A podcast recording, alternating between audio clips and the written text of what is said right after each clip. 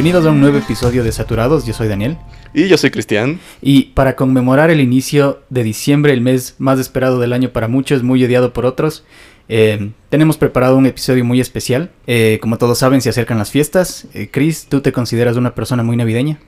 Por mi mamá, en especial. ¿Tu mamá es la persona navideña? Sí, ella es la que me hace poner los arreglos de Navidad antes de que siquiera acabe octubre.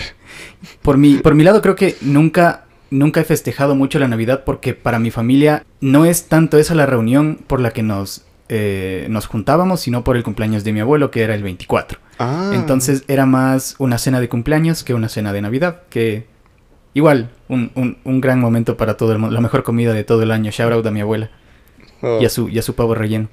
Yo también tengo una, una amiga que cumple años, de hecho, el 24 de, de diciembre también. De- debe, la gente que cumple, que cumple años ese día debe estar... eh, a, a todos les molesta, a nadie le gusta. N- nadie está contento. Como su- nunca he tenido la chance de hablar con una, o sea, con mi amiga nunca le he preguntado estrictamente, Ajá. oye, ¿cómo le ves el cumplir años el 24 de diciembre? No, eh, es que no, no esperan a que se los preguntes, al menos en mi experiencia. Sí, creo, creo que es un tema tan raro que no, no sabes cómo preguntárselo, cómo, cómo lo planteas. Es, es un poco extraño, pero, pero en medio de todo es, es un buen momento. Ahora, mi siguiente pregunta es, eh, en tu experiencia navideña o, o en tu espíritu festivo navideño, eh, ¿cómo es tu disfrute de las películas? ¿Es algo que, digamos, es para ti una experiencia más familiar que en el resto del año? Am, como en mi familia siempre somos de ver películas, am, yo creo que la- esta temporada en específico es para darle a todo con todo el material audiovisual navideño, ya sean música, películas o series. me- cuando- de hecho yo les Sí. digo a mi familia, esperen a que empiece diciembre para empezar a ver las películas de Navidad, porque si las vemos desde antes se nos van a acabar. Se- nos vamos a quedar sin gasolina. Exacto. Entonces tu diciembre es mi octubre. Sí, creo, porque mi mamá no, no disfruta mucho de las películas de terror, así que... Ajá. Octubre no es tanto de películas de terror, más allá que con mi papá y con mi hermana, cuando no está mi mamá en específico. Pero en diciembre sí es con toda la familia. Como vamos a aprender en este episodio, eh, estar en diciembre no te, no te hace inmune a ciertas películas de terror. Estoy muy emocionado por eso. Sí, eh, es- así que espérense eh, recomendaciones ah, fuera de lo ordinario. Aquí no vamos a recomendar Mi Pobre Angelito, eh, Los Fantasmas de Scrooge. Aunque bueno, la, sí la tengo en mi lista, pero porque quiero defenderla. Tenemos, ciertos, ciertos esenciales aquí, pero te, te me adelantaste. eh, la el, el episodio de hoy va a tratar precisamente de eso. Eh, vamos a hablar de algunas de las películas navideñas que nos han marcado, eh, cuál es nuestra experiencia en general con ellas y brindarles un par de recomendaciones que puede que no hayan oído antes. Estoy muy emocionado por eso.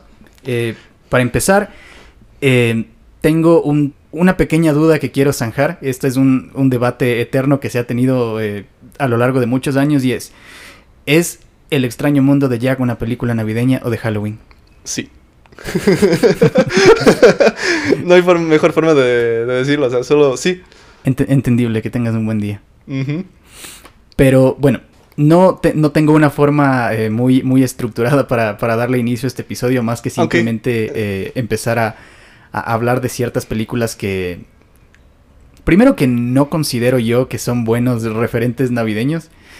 El primero del que yo quiero hablar es el especial navideño de Guardianes de la Galaxia. Oh. Para mí, ese especial es lo que está viendo un personaje de otra película navideña que, al que, que empieza odiando la Navidad. Como ese es su referente.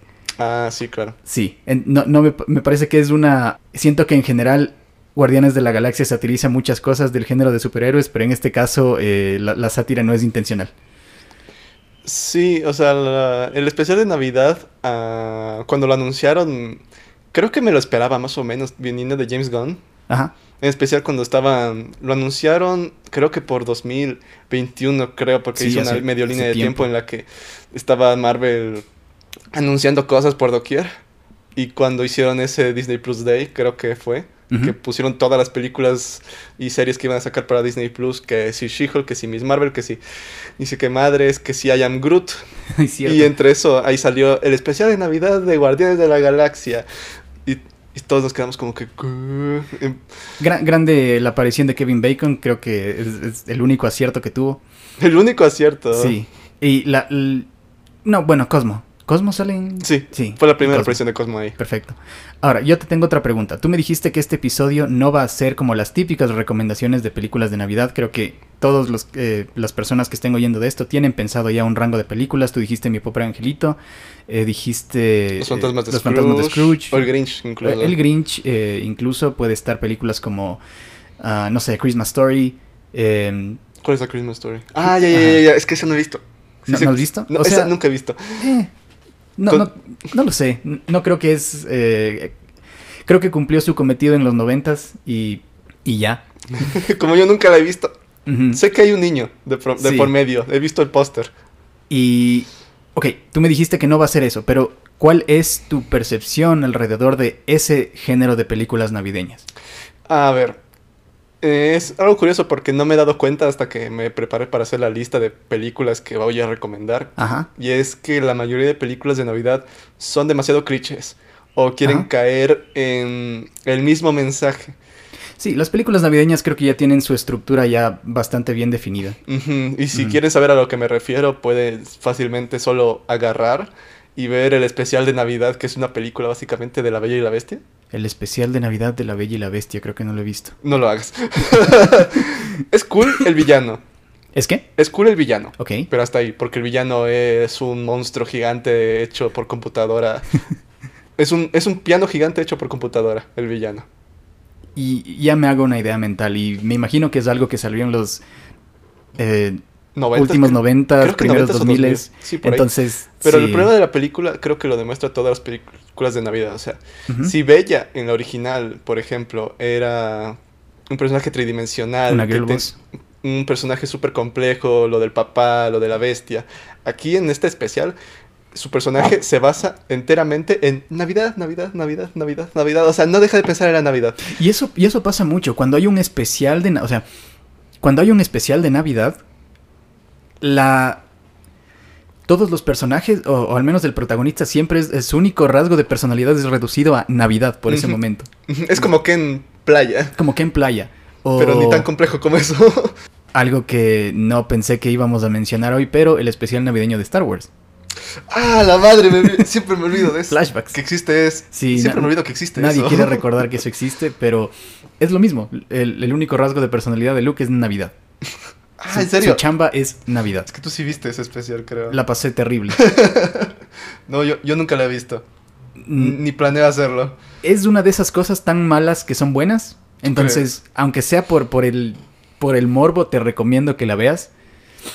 Eh, pero claro, en- entiendo entonces eh, cuál es tu, tu acercamiento principal, ¿no? Hacia este, hacia este género de películas. En especial también porque. ¿Sí cachas el canal Universal?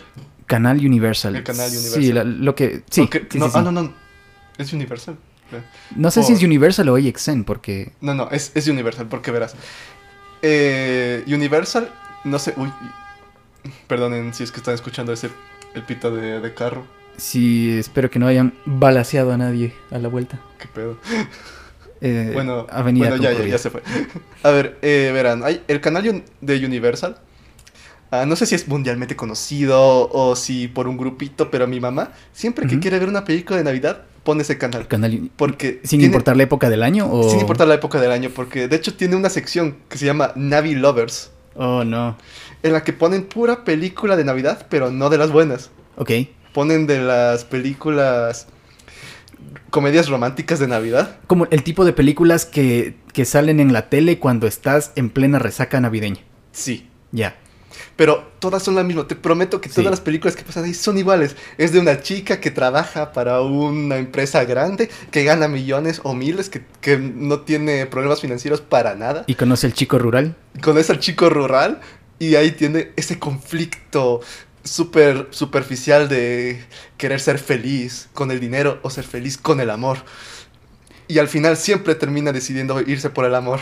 Y nunca falta el, la- el guiño directo a la cámara de para eso es la Navidad, amigos. Sí, hay algo así, pero te prometo que todas son iguales. Pero bueno, hay respetos a los que les guste, no, no me gusta a- a hablar mucho mal de algo, pero si la, la gente que lo disfruta, disfrútela nomás, pero a mí me parece graciosísimo cómo es que ah, se ha hecho una industria de estas películas en las que puedes hacer la misma película Sí, y aún así Hallmark. sacar provecho. Se llaman Hallmark. Hallmark, cierto, Sí. también esas películas, cierto. Sí, pero, ok. Entonces, ya, ya me dijiste que, que representa este tipo de películas navideñas, que creo que son la que la mayoría nos imaginamos. Entonces, ¿qué define para ti una buena película navideña?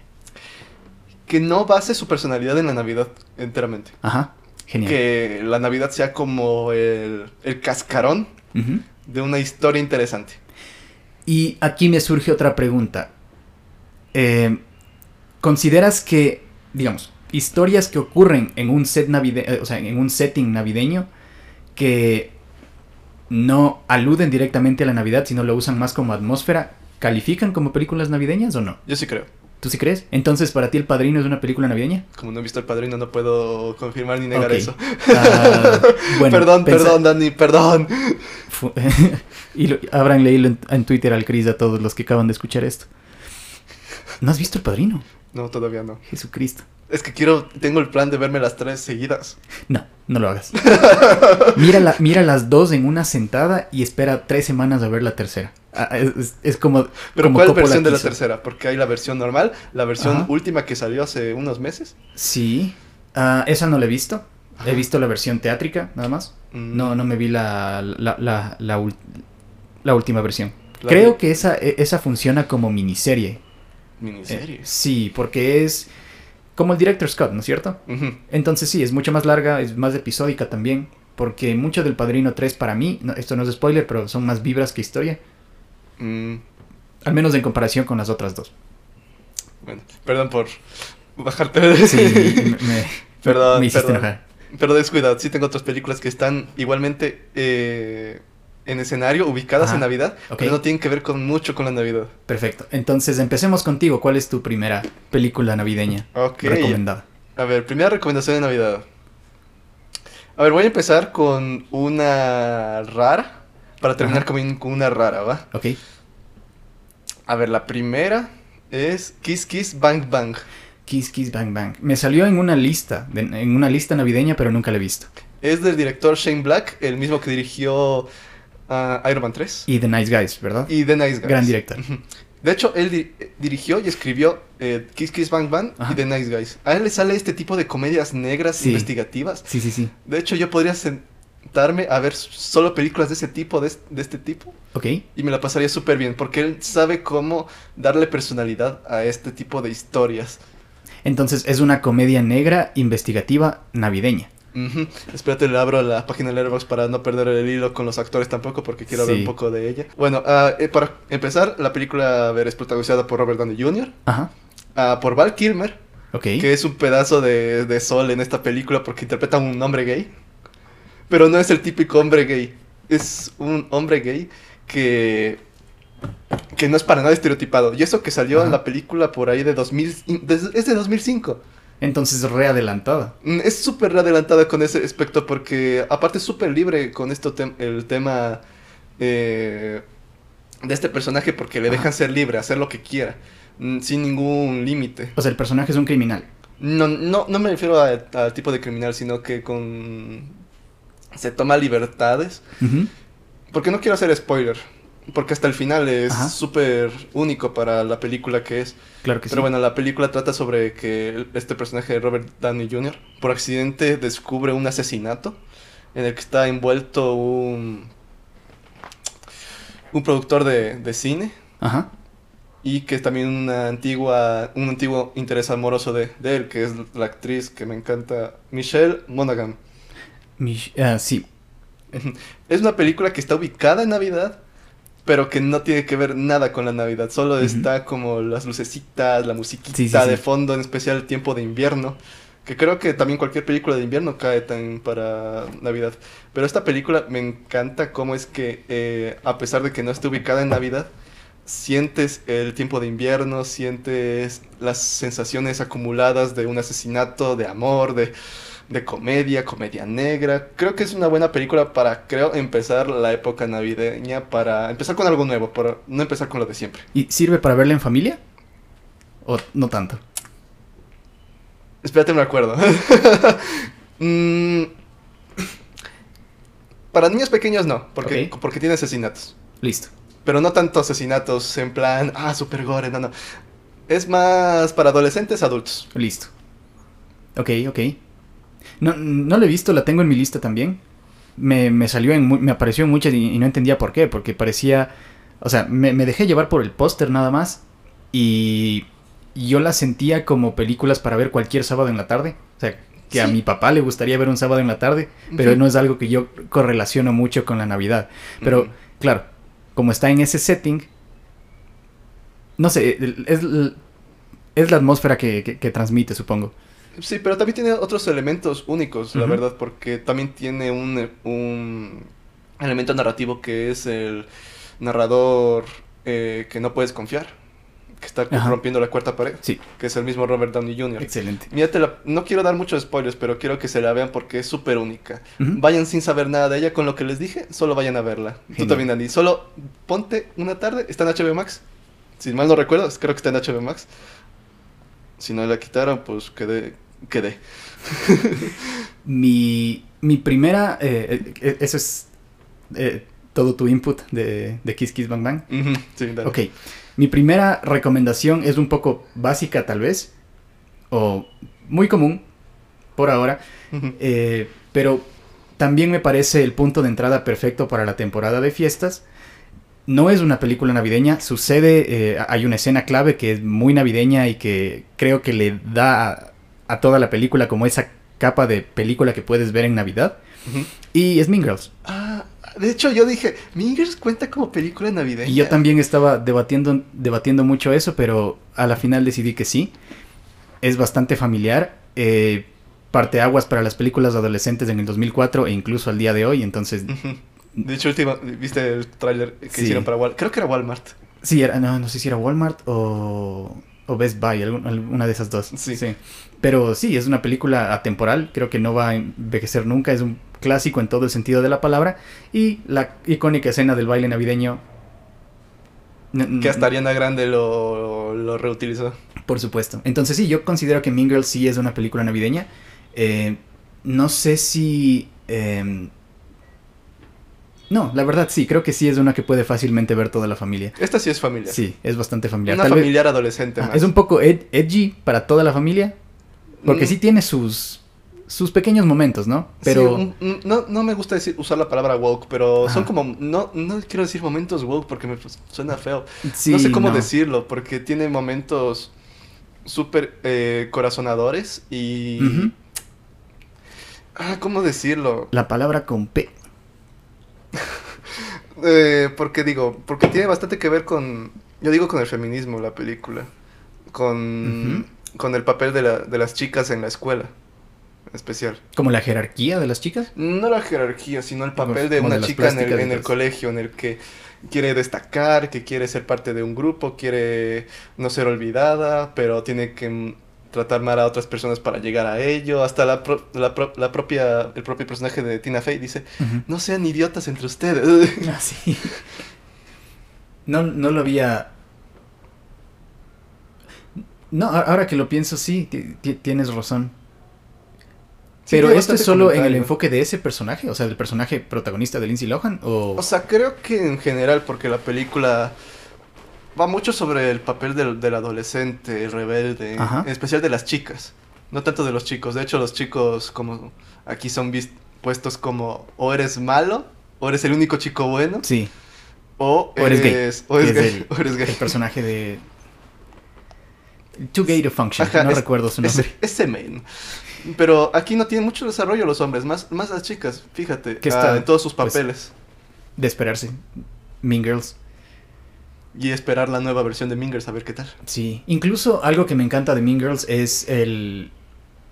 Siento que a los personajes de, de Amy Poehler y Tina Fey, eh, más que ser las figuras de autoridad, que son respectivamente profesora y madre, también se las el, el, el, guion de Mean Girls se las ingenia como para darles a ellas mismas su background de, de yo también fui estudiante y sé para dónde va todo esto. Ajá. Y súper sutil. Sí. Porque no es que te ponen a contar la historia de sus vidas, solo las ves, primero empiezan como un chiste o como uh -huh. un personaje de fondo y uh -huh. mientras pasa la película te los desarrollan con, momen con momentos, con extractos, que le da profundidad a la película más de la que, como te digo, tiene. que es, es- ocurre súper sutilmente, la verdad. Es por eso me encanta también Mingers. Me, me encanta poder disecar Mean Girls de esta forma. Sí, y hasta hacerte darte cuenta de, de Sí. esos temitas. Eh, ok, Ok, continuamos con mi lista. A ver, ¿qué tengo por acá? Algo más de chill. Esta. A ver, ahora vamos por con... Ya pasamos con una comedia negra, ahora voy a recomendar una comedia gringa. Ok, Algo súper distinto. Algo que aquí en Ecuador tú dirías, ¿qué onda? Porque no son tus costumbres. Verán, esta es una película que yo vi hace años cuando fui de visita con mis tíos a Estados Unidos, que mi prima le gusta poner una película eh, la noche del 24 de diciembre, que nos la mostró, a mí y a mi familia, que se llama National Lampoon's Christmas Vacation. ¿Sí cachas la película de eh, National Lampoon's Vacation? Sé que el National Lampoon es... eh, es o sea, empezó como una publicación universitaria. No tengo la menor idea. Sí, la verdad no tengo el background completo yo. Bueno, el National Lampoon, o, o, si recuerdo bien, el Harvard Lampoon, es un grupo de... Eso, como de periodistas, escritores, cineastas que se dedican a crear contenido cómico y satírico. Ah, Entonces, por ejemplo, em, el Harvard Lampoon escribió un libro que es una parodia de los Juegos del Hambre. mm. Eh, déjame buscar bien... ah, déjame buscar bien cuál es el nombre, pero continúa. algo, algo como Monty Python. Como Monty Python, exactamente. Mm. Ajá. No sé si, no sé qué tanto se re- relaciona el Harvard Lampoon con el National Lampoon, pero Eso no sabía. O sea, sí quiero, sí quisiera investigar un poquito más porque no he tenido tiempo para saber un poquito el background de por qué se dice National Lampoon antes Ujú. del título.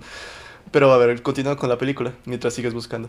sí. A ver, eh, National Lampoon's Christmas Vacation es como una secuela de la película de vacaciones, que no sé si la cachan, que es en una película en la que una familia quiere ir a un parque de diversiones y en el camino se encuentran con todas las peripecias que podrían encontrar. Es una película súper de aventura y comedia negra, en la que papá es como un idiota. Genial. Esta es la secuela, pero ubicada en Navidad.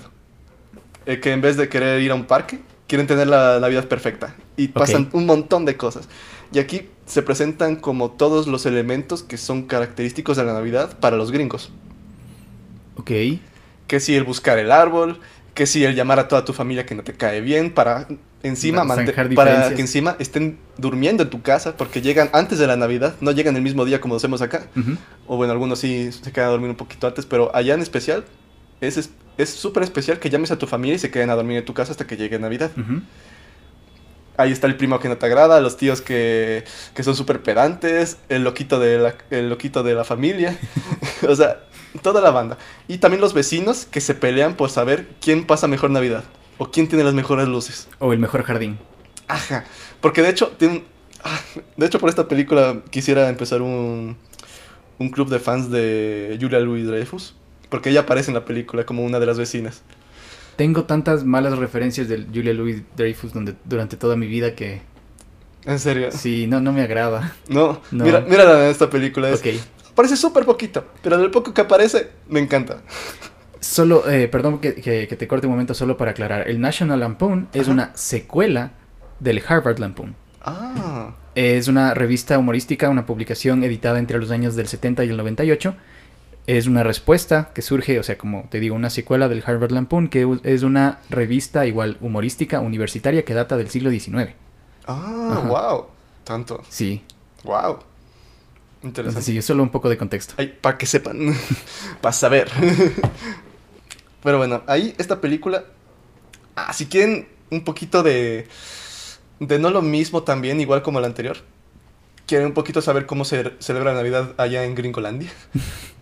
Creo que eh, también creo- ma- no creo que haga, haga falta averiguar eso, porque incluso si- siento que mucha de, de la forma en la que celebramos la Navidad es basado en la forma estadounidense de celebrar la Navidad. Sí, pero creo que se lo ha hecho eh, para globalizar en especial. Sí. Pero esta película tiene el aura para que te des cuenta de que esto está ubicado en Estados Unidos. Porque los, sí los chistes, que sí las referencias, que sí el himno, porque hay un chiste eh, en la película, que por hacer un poquito de spoiler, en la que están cenando los personajes y va para hacer la oración de agradecimiento, le piden a la, a la abuela que haga una oración, que, que diga algo especial. Y la abuela no sabe qué decir y empieza a decir el, el himno de Estados Unidos. y es Excelente. súper sacado de onda, pero creo que solo los gringos podrían cachar. Porque creo que hasta les ha pasado, porque es un chiste más interno de Estados Unidos. Pero tiene bastantes gags súper graciosísimos. Hay uno con unas luces de Navidad que no quiero ahondar más, pero que cuando lo vean espero que tengan el mismo sentimiento de felicidad y de gracia, y de gracia que yo tuve. Porque cuando lo vi por primera vez, no dejaba de reírme. Le- te prometo que es uno de los mejores chistes de una película de Navidad que he visto en mi vida, relacionado con la Navidad directamente. Ok. Pero, Genial, y lo peor es que yo creo que el personaje principal, ah, no recuerdo cómo se llama, uh, uh, uh, pero bueno, el personaje principal que es el papá, El papá. el papá que te digo que es como medio idiota. ¿Qué, qué, qué cast tiene? Ah, sí, que cast. Da, de hecho, uno eh, el hijo de, de, la, de la familia es el actor de Leonard, de The Big Bang Theory. Es, es tan raro verle a él en algo que no sea de Big Bang Theory. Sí, de hecho, cuando me enteré, yo dije a mis papás, oigan, es Leonard de pequeño, mírenlo, tiene la misma cara. Ah, ¿y, y de qué año es? Uy, ya, ya te digo, ah, Christmas Vacation, Christmas Vacation. Es del 89. Cáchatelas, Ok. es del 89. a ver, tiene a Chevy Chase como el papá, que sí le has de cachar. Sí, él, es muy personaje navideño. Es el de Community. El de. Community, sí. Mm, A Beverly D'Angelo, que es la mamá. Aquí los hijos siempre cambian de cast en cada película, así que no, no esperes que los veas. Aquí está a Johnny Galecki, eh, él es Leonard, Leonard. Ajá. Como el hijo, y también Juliette eh, Lewis. Juliette como, como Lewis. la hija. Ah, Sí, es una actriz que le he visto de, por ahí de vez en cuando, de vez en cuando. sí, en Natural Born Killers, en El Cabo del Miedo, incluso En una de Robert Rodríguez, creo que. de Robert Rodríguez, que que no dice, sé si ah, es Dusk. ah, Dusk Till Dawn. ah, From Dusk Till Dawn. Sí, eso. gran película. Ha estado también en Nerf, esta man. ¿En qué? Nerf, esa película de. No creo que la he visto. ¿No, ¿no has visto Nerf? Nerf, no. No, no, ah, bueno. Pero bueno, eso, eso sobre esta película. Ah, puede que sea por momentos un poquito lenta, pero creo que es para construir personajes inclusive. También para el gag súper lento, porque... se- en no una comedia eso es más que bienvenido. Es una comedia que no espera de hacer chistes, chistes, chistes, chistes, chistes, sino que también crea ese aura navideño Sí. de nostalgia. Esa es una recomendación que espero que la vean si es que quieren ver una comedia distinta. Algo distinto, como algo independiente casi. Eso por la Excelente. siguiente- La, mía. La, voy a añadir en este momento. Míratela, Síganos en. Letterboxd, por cierto. Y si tus papás, que creo que también consumen con- contenido gringo, tal vez les guste. Sí, creo, creo que les puede gustar. Ok, eh, la razón por la que te pregunté si es que las películas que suceden en un setting navideño, pero la historia no se relaciona tanto, contaban, es porque eso me da la luz verde de la siguiente película que voy a hablar. A ver qué viene. Esta película no es para verla en familia, Uh. pero tiene mucho aire navideño y es ni más ni menos que Eyes Wide Shut. si ¡Cierto te lo- que! Que si te lo piensas, es una película navideña. Había olvidado que está en Navidad. Exacto. Mi película favorita de Kubrick. De hecho, es mi favorita hasta ahora de Kubrick. ¿En serio? Sí, sí. ¿Cu- ¿Cuáles has visto? No tantas, pero de las que he Pero visto. creo que puedes decir eh, cuáles sin problema. Aquí eh, no te van a linchar dos veces en un mismo episodio. Hoy voy a ver 2001. Ok. Porque no he visto 2001. Sí, no, no es la mejor primera película de Kubrick para ver, creo ver, yo. Pero a ver, Kubrick. La primera que vi de Kubrick fue El Resplandor. Sí. Clásico. Ahí tengo. Eh, sensaciones encontradas. ¿Eso cuenta como Navidad? Eso te, te iba a preguntar. Jesucristo. Jesús Cristo. De ahí, ¿qué más de Kubrick, Kubrick vi? es Papá Noel. ¿Qué más de Kubrick vi? Ah, A ver, ¿has aparte de Ice White? Shot. Ice White Shot, Barry Lyndon, tal vez, no sé. Aún no veo porque... La Naranja Mecánica. Esa me vi. em, The Killing. No, em, ¿Qué más? Full Metal Jacket. me vi solo una parte. Ok. ok, tenemos ah, El Resplandor, La Naranja Mecánica, Ice White Shot. Ice White Shot. Vas a ver 2001. El Resplandor. Ya dije, creo que ya dije El Resplandor. Sí, Eh, me falta todavía ver todas las de Kubrick, pero hasta ahora mi favorita, la que he visto, es Ice White Shot. Sí. Pero tienes razón, es de Navidad. Había olvidado por completo el, fin- el final especial que está en la juguetería. Sí. Y también al principio, creo que es una cena navideña en, en la fiesta. O Sí, bueno, sí. Es, es que todo sucede, creo que en el curso de una semana. Y la no, razón. en el curso de ¿Un un- fin de semana? un fin de semana. Sí. Jesucristo. Gran, gran película. Y la incluyo aquí porque nada encapsula para mí más la Navidad que la incomodidad de las cenas familiares. y si de algo se trata, Ice White Shot es la incomodidad dentro de la familia. Entonces, ¿Tú crees? al menos dentro de, de un matrimonio, no digo que es algo que... O sea, como- es que tú dices una incomodidad familiar y en cambio la... El, el, no estar conforme con tu matrimonio más bien. O sea, o de la normalidad. Yo no diría que ese, ese es el caso, porque yo, o sea, claro, es, es una película demasiado centrada en el matrimonio, en la disfunción eh, marital. Eh, pero las, los elementos de la película que a mí más me, me golpean y más resonaron conmigo es dentro del entorno familiar, no solo de pareja, o sea, no solo matrimonial, sino como la dinámica con la hija de Tom Cruise, que su presencia en la película para mí le, le da otra capa, como de... de- de- como Sí, porque- to- todo esto está sucediendo sumando el hecho que también eres un padre de familia. Mm. Por, por si no lo saben, Ice White Shot está protagonizado por Nicole Kidman Y Tom Cruise. y Tom Cruise. Primero. O sea, mm, la verdad, lo que yo más, más me queda con la película no es con la hija, la verdad. No. O sea, mencionas a la hija como algo central, pero yo no la recuerdo tanto, la verdad. No digo, o sea, e, es, complicado porque tampoco digo que la película revuelve en ningún momento sobre ella, pero su presencia es como que estira el significado de la película un poco más para mí. Sí, porque Ajá. tienen que quedarse juntos. De hecho, creo que al final Nicole Kidman dice, creo que lo, eh, ¿qué debemos hacer? Podemos quedarnos juntos. Ah, y al final la mejor línea del mundo, we have to fuck. Bueno, para los que no saben, eh, Eyes Wide Shut es una película dirigida por Stanley Kubrick, la última que la última. la, la última que hizo en su vida. No alcanzó a ver el, el- el corte final. Eh, el estrenarse, ¿no? incluso No, existe eh, esta película tiene el récord del rodaje más largo de la historia. Porque en esta película Kubrick quería señalar el sentimiento de abrir una puerta como al como súper específico. Así que hizo repetir un montón de escenas a Tom Cruise abriendo una puerta. También, eh, no sé si es que es de las películas que tienen más tomas eh, por escena, o sea, como Sí. más tomas por plano, como de, de regrabaciones, de reintentos, Mm. mucha reescritura. eh, se rumorea que también... Perdón, se rumorea que también esta película fue un detonante en lo que terminó siendo el divorcio de, de De- Tom Cruise y Nicole Cierto, Kidman. de, de hecho, en mi review que hice hace. Oh, deja ver. ¿Hace cuánto vi Ice White Shot? Déjame ver, porque. A ver, Ice. Aquí tengo. Mira, mira. mi- lo que puse de la review. De hecho, le puse 5 estrellas porque me parece. Es, es genial, perfe- es muy perfecta buena. la película. A ver, eh, no puedo dejar de pensar la probabilidad de que Kubrick pudo tener algo que ver eh, en, en el divorcio entre Tom Cruise y Nicole Kidman. Exacto. Porque sí, incluso eh, se forzó a los actores a, a vivir como sus personajes en la misma casa y, y- y a menudo surgieron como los mismos problemas. Sí, porque fue como un detonante eh, catártico el interpretar a estos personajes que se sienten inconformes en su matrimonio y que tienen secretos entre sí, que funcionó algo casi como terapéutico para esos dos. Pero te juro, yo pienso que sin esta película nos, algo, algo hubiese pasado en la línea de tiempo Sí. distinta. La sinopsis de la película va así. Después de que la esposa del Dr. Bill Hartford, Alice, admite haber tenido fantasías sexuales con un hombre que acababa de conocer, Bill se obsesiona con tener un encuentro sexual. Él descubre un grupo underground eh, colándose en una de sus reuniones y descubre que está metido en algo en lo que no debería.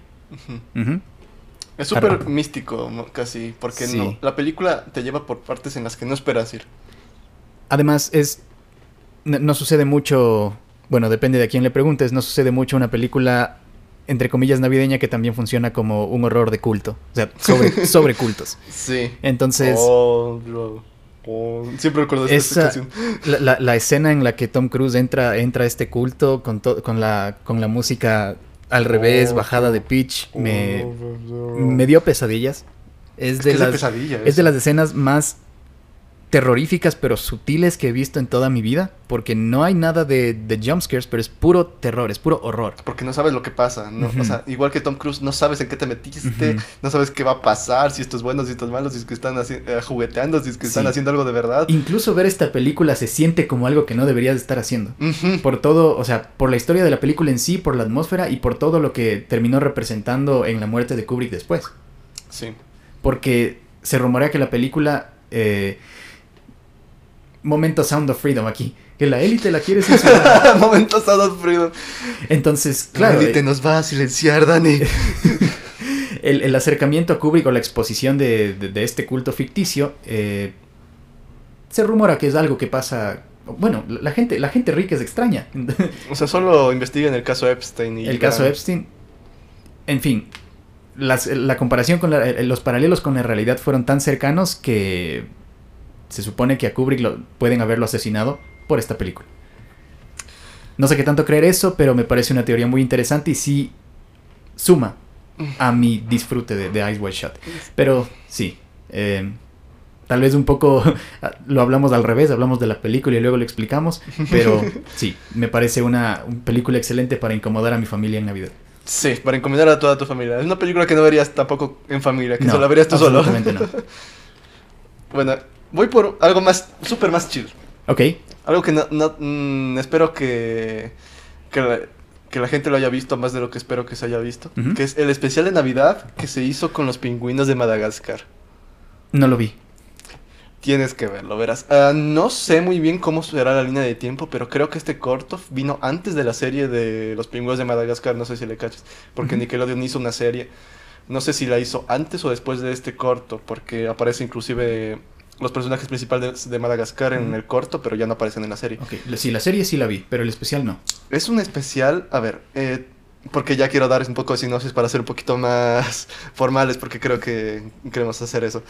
Es en la que los pingüinos ah, van a celebrar Navidad y Cabo no quiere dejar solo a un animal del zoológico, que es un oso polar. Ok, oh, me, Y- me suena, debo haber visto las propagandas. Es probable. Y que Cabo, eh, para hacerle pasar una linda Navidad a este oso polar, va a buscarle un regalo, pero termina secuestrado y los pingüinos tienen que ir a salvarle. Ok, Es una película súper eh, inofensiva. ¿Es, ¿es toda una película? O sea, es... No, es un corto de 11 minutos. Ok. Está en YouTube, inclusive, por partes, creo. Genial.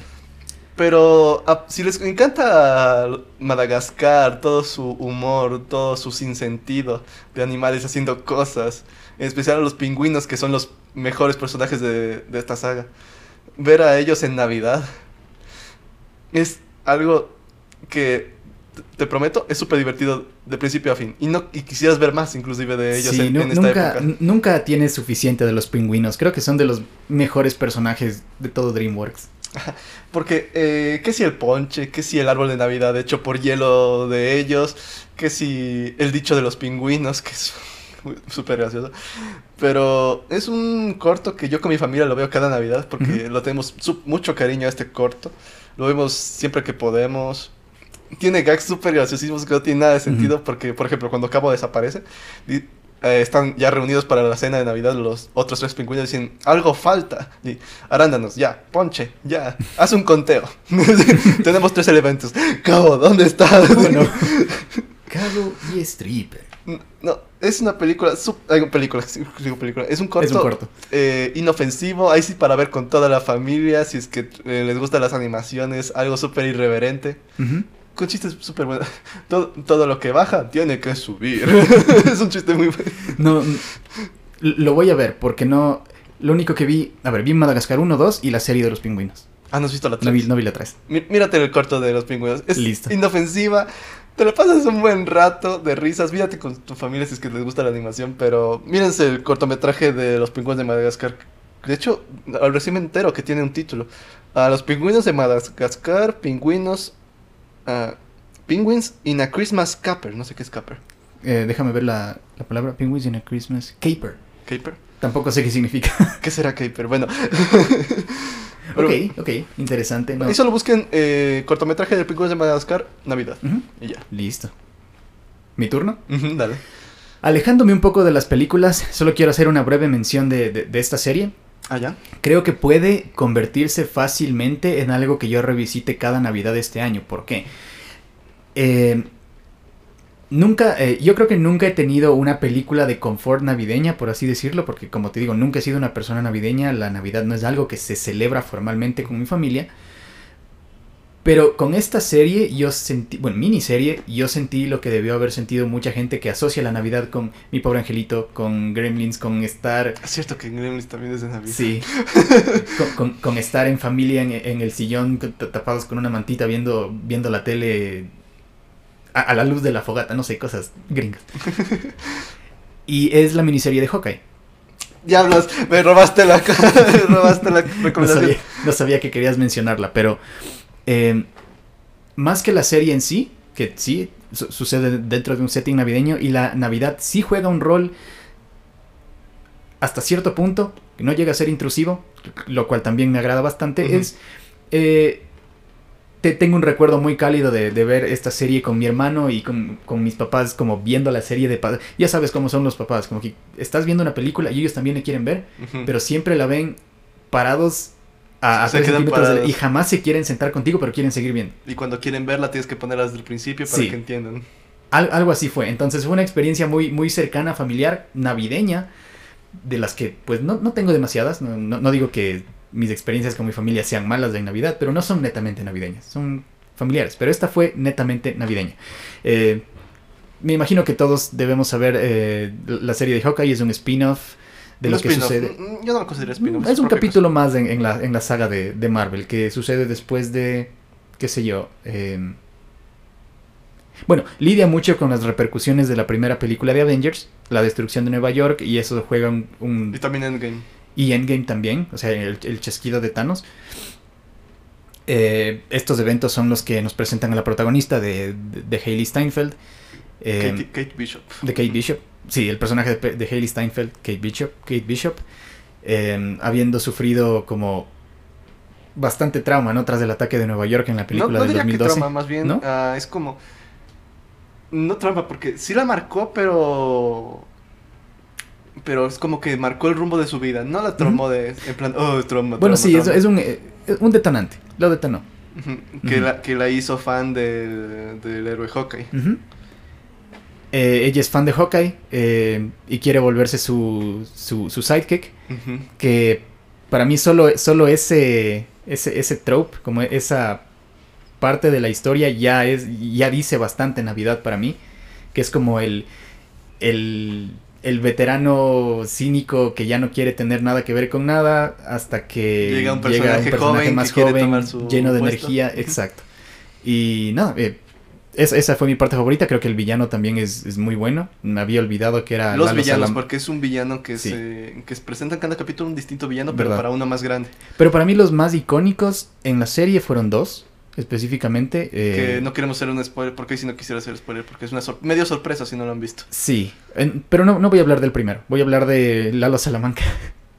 Es Lalo Salamanca. Es Lalo Salamanca. ¿Te crees que vi esto antes de ver Breaking Bad y no entendía el hype por ese personaje ni el actor? Y yo decía, ¿por qué todo el mundo está emocionado con este mexicano? Sé que es eh, Tony Dalton, que apareció en Matando Cabos, que es una película mexicana muy buena. Y en Rebelde. No he visto Rebelde. Rebelde. y yo decía, ¿por qué tanto hype? No entiendo. Hasta que vi eh, Better Call y dije, ya lo entendí todo. Sí.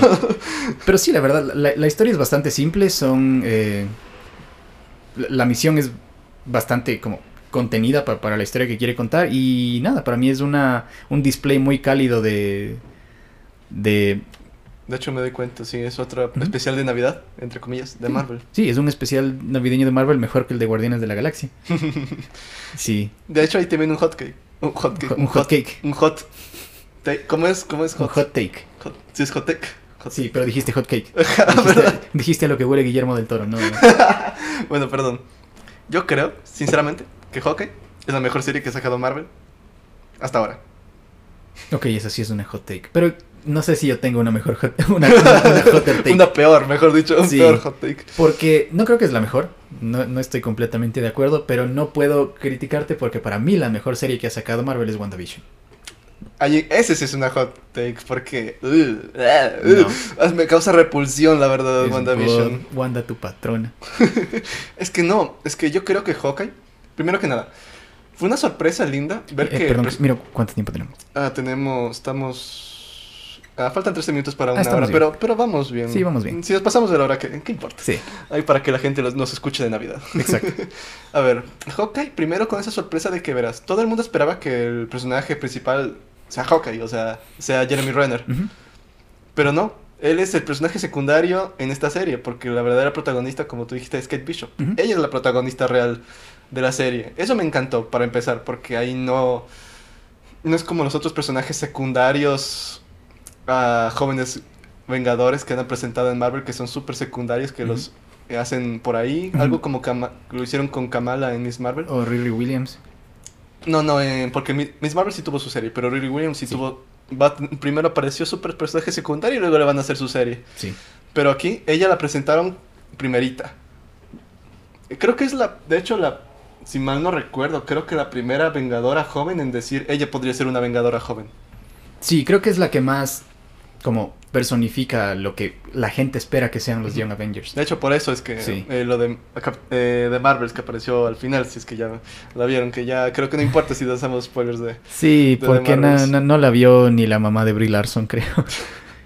Pero bueno, ahí la estructura de la serie me encanta cómo presenta más al personaje. No presenta mucho el conflicto, más bien presenta al personaje, sus conflictos, que si es con su mamá, que si el padrastro que, que es Lalo Salamanca. Y de Sí. ahí eh, ese conflicto también con, con el personaje de Hawkeye, Sí. que tiene que de ley regresar a esa vida de criminal que tuvo en Endgame, cuando se lo presentaba como The Ronin, que es Ah, algo de súper interesante, Es verdad. porque ahí era como un mercenario. Sí, él, él en, en Endgame se había vuelto, tras el chasquido de Thanos, se volvió un villano. un, anti, un Antihéroe. antihéroe porque le pagaban por matar bandas. Y eso es súper interesante, la verdad, porque ahí meten otras cosillas que conectan con el villano real, el verdadero villano de la serie. Que es algo que no te lo ves venir cuando. Porque todo el mundo estaba hypeado de quién puede ser, quién puede ser. Y cuando te das cuenta de quién es, es una sorpresa tan grata que hasta en el mismo capítulo en el que lo presentan, lo recuerdo todavía, ponen la canción de Grinch.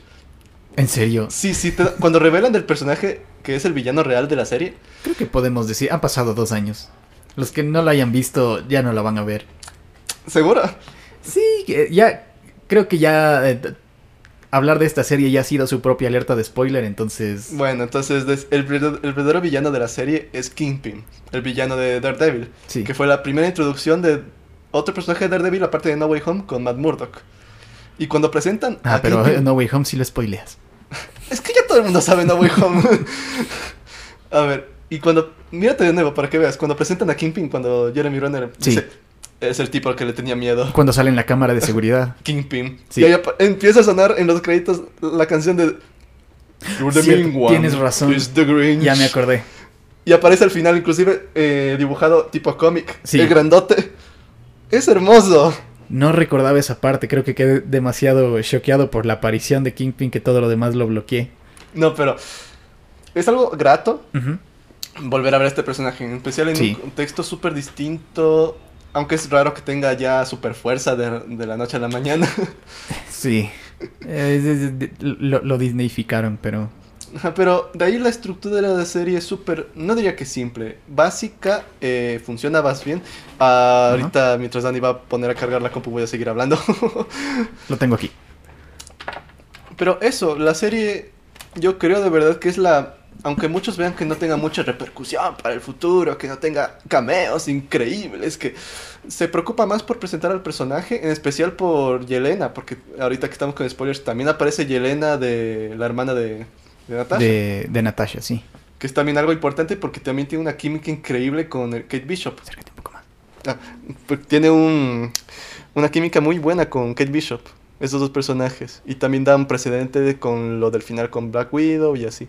Pero creo que es la mejor serie que empieza y cierra en su propia Sí, es, es- temporada. es muy buena como en, en ser autoconclusiva.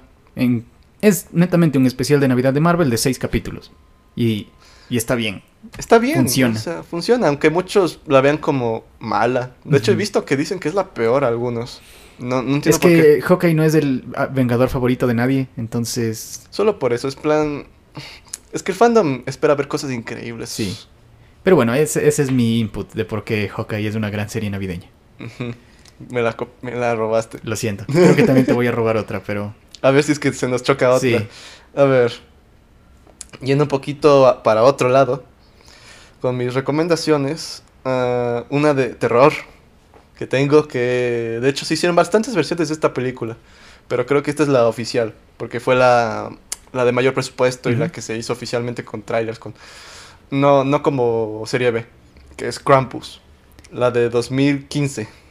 Jamás lo... es- Ah, Krampus. Ya recordé, pero nunca la vi. Sí, es con. ¿Me dejas A ver, espérate, te, te la pongo en, para que la caches Krampus. Porque hay, bastantes versiones de Krampus, pero yo recomiendo la de 2015 dirigida por Michael Dougherty. Hay que la veas. Ok. No, jamás lo he visto. Y, mira, para que veas el, el- el tamaño de cast que tiene. ¿De qué trata? A ver, a ver, ¿de qué trata? Es sobre un, una reunión familiar de Navidad en la que un, el, el niño de la familia ah, se siente decepcionado por la Navidad y en consecuencia de eso dice que ya no cree en la Navidad y que od- odia la festividad. Y en consecuencia llama al Krampus, que es como el antisanta, que castiga a los que no creen en la Navidad. Ah, religión. Y, hecho, y eso que la película tiene bastante comentario anti. anti. ah, anticonsumismo. Porque dice. La, la película no trata. so- es algo como el mensaje de Grinch. No es solo de Sí. regalos, no es solo consumismo, aunque todo el mundo se vuelva loco en el Black Friday mm, y así. Sí. Pero bueno, eh, la película. Es protagonizada por. Quédate loco con esto. Adam Scott. Adam Scott. Este. Este man. Ah, ok. Que apareció en Walter Mitty. ah, También en The Office, ¿no? Y No, y- no, en es, Parks, es- Parks and Rec. en Parks and Rec y en The Good Place. No he visto The Good Place. Increíble. Ah, Tony Collette. Que la conocerán por Hereditary. Por, por la escena en la que no le dieron el Oscar. Qué mal. A ver, eh... ¿Cómo se llama? A ver, creo, ¿dónde está este? Ah, David... ¿Cómo se dice? Koechner. Que sí apareció en The Office. Sí, él, él sí apareció en The Office. Él es muy personaje navideño. Eres muy personaje de parodia, de hacer solo Sí. los chistes. Sí. Ah, ah, ah, ah, ah. Esta actriz que, apare- que eh, aparecía en... Ah, creo que era en Two and a Half Men. Two and a Half Men con Cheta Farrell. Ujú. En paz con, descanse. con Chata Ferrer, sí, que en paz descanse, que falleció. Y esta man que la he visto de, de vez en cuando, Alison Tolman, que la he visto en, por aquí y por allá en películas. A ella no vi- no le he visto. Sí, yo sí la he visto. Bueno, este es un, un tremendo cast Sí. para una familia navideña. Y de hecho, no me aparece aquí Los, porque los- los imagino lanzándose cosas en la cena navideña. es que, uff. Y es una película de, de, de terror navideño. Que no, es pero es más graciosa que terrorífica, porque Krampus usa elementos navideños como por un- que ni siquiera ves que son navideños, como la caja navideña, la que tin, tin, que sale muñecos sal- Sí. saltando, Sí, sí, sí. como, como sidekick, como, como sus pequeños señuelos eh, malvados. Como, como, la- como las minas o las bombas que tienen los villanos. Ajá. Inclusive ni siquiera se muestra mucho al Krampus, pero tiene un lore súper oculto que pasa en segundo plano que te hace desear saber más sobre el Krampus, que es un personaje creo que de la mitología griegas, creo yo. Creería, si no luego me, me equivoco y me funan. pero luego, ahí- fúnenme si es que me estoy equivocando. Pero es un personaje súper interesante que viene a castigar a los que no creen en la Navidad. Ajá. O sea, creer en la Navidad en sentido de que la Navidad no existe o no me gusta la Navidad. Que no te guste y que lo, de- lo desprecies. Ajá. Ok. O sea, es como el anti-Grinch. No, es como el anti-santa, mejor El dicho. anti-Santa. El anti-santa. Es que el Grinch es el anti-Santa, No, porque yo creo que el Grinch, eh, más que de odiar la Navidad, odiaba a las personas. ¿verdad? Sí, sí, sí. Pero te juro, es una película que a, ve- a veces inclusive podría tomarse como un slasher, más o menos. A veces. Me encantan nomás. los slashers navideños. Sí, son, son únicos, son raros Sí. en su especie. Y... No, no, perdón, continúa. No, no, ahí creo que eh, es una recomendación navideña de terror. Si es, que, si es que no quieren ver algo de serie B, algo más producido, mejor hecho. Porque esto es, no es como, porque Krampus hay bastantes películas de Krampus, pero que son serie B, Es, es, es un nombre que he escuchado bastante seguido. algo que verías en, en la- en el canal Sci-Fi, así. Pero Sí. esta es una, esta es la versión, Go, Mm. Goateada. la mejor versión de, de Krampus que pueden ver. Genial. Y con, y con, con ese cast, si quisiera, ¿está, está en alguna parte? Ah, deja ver si está.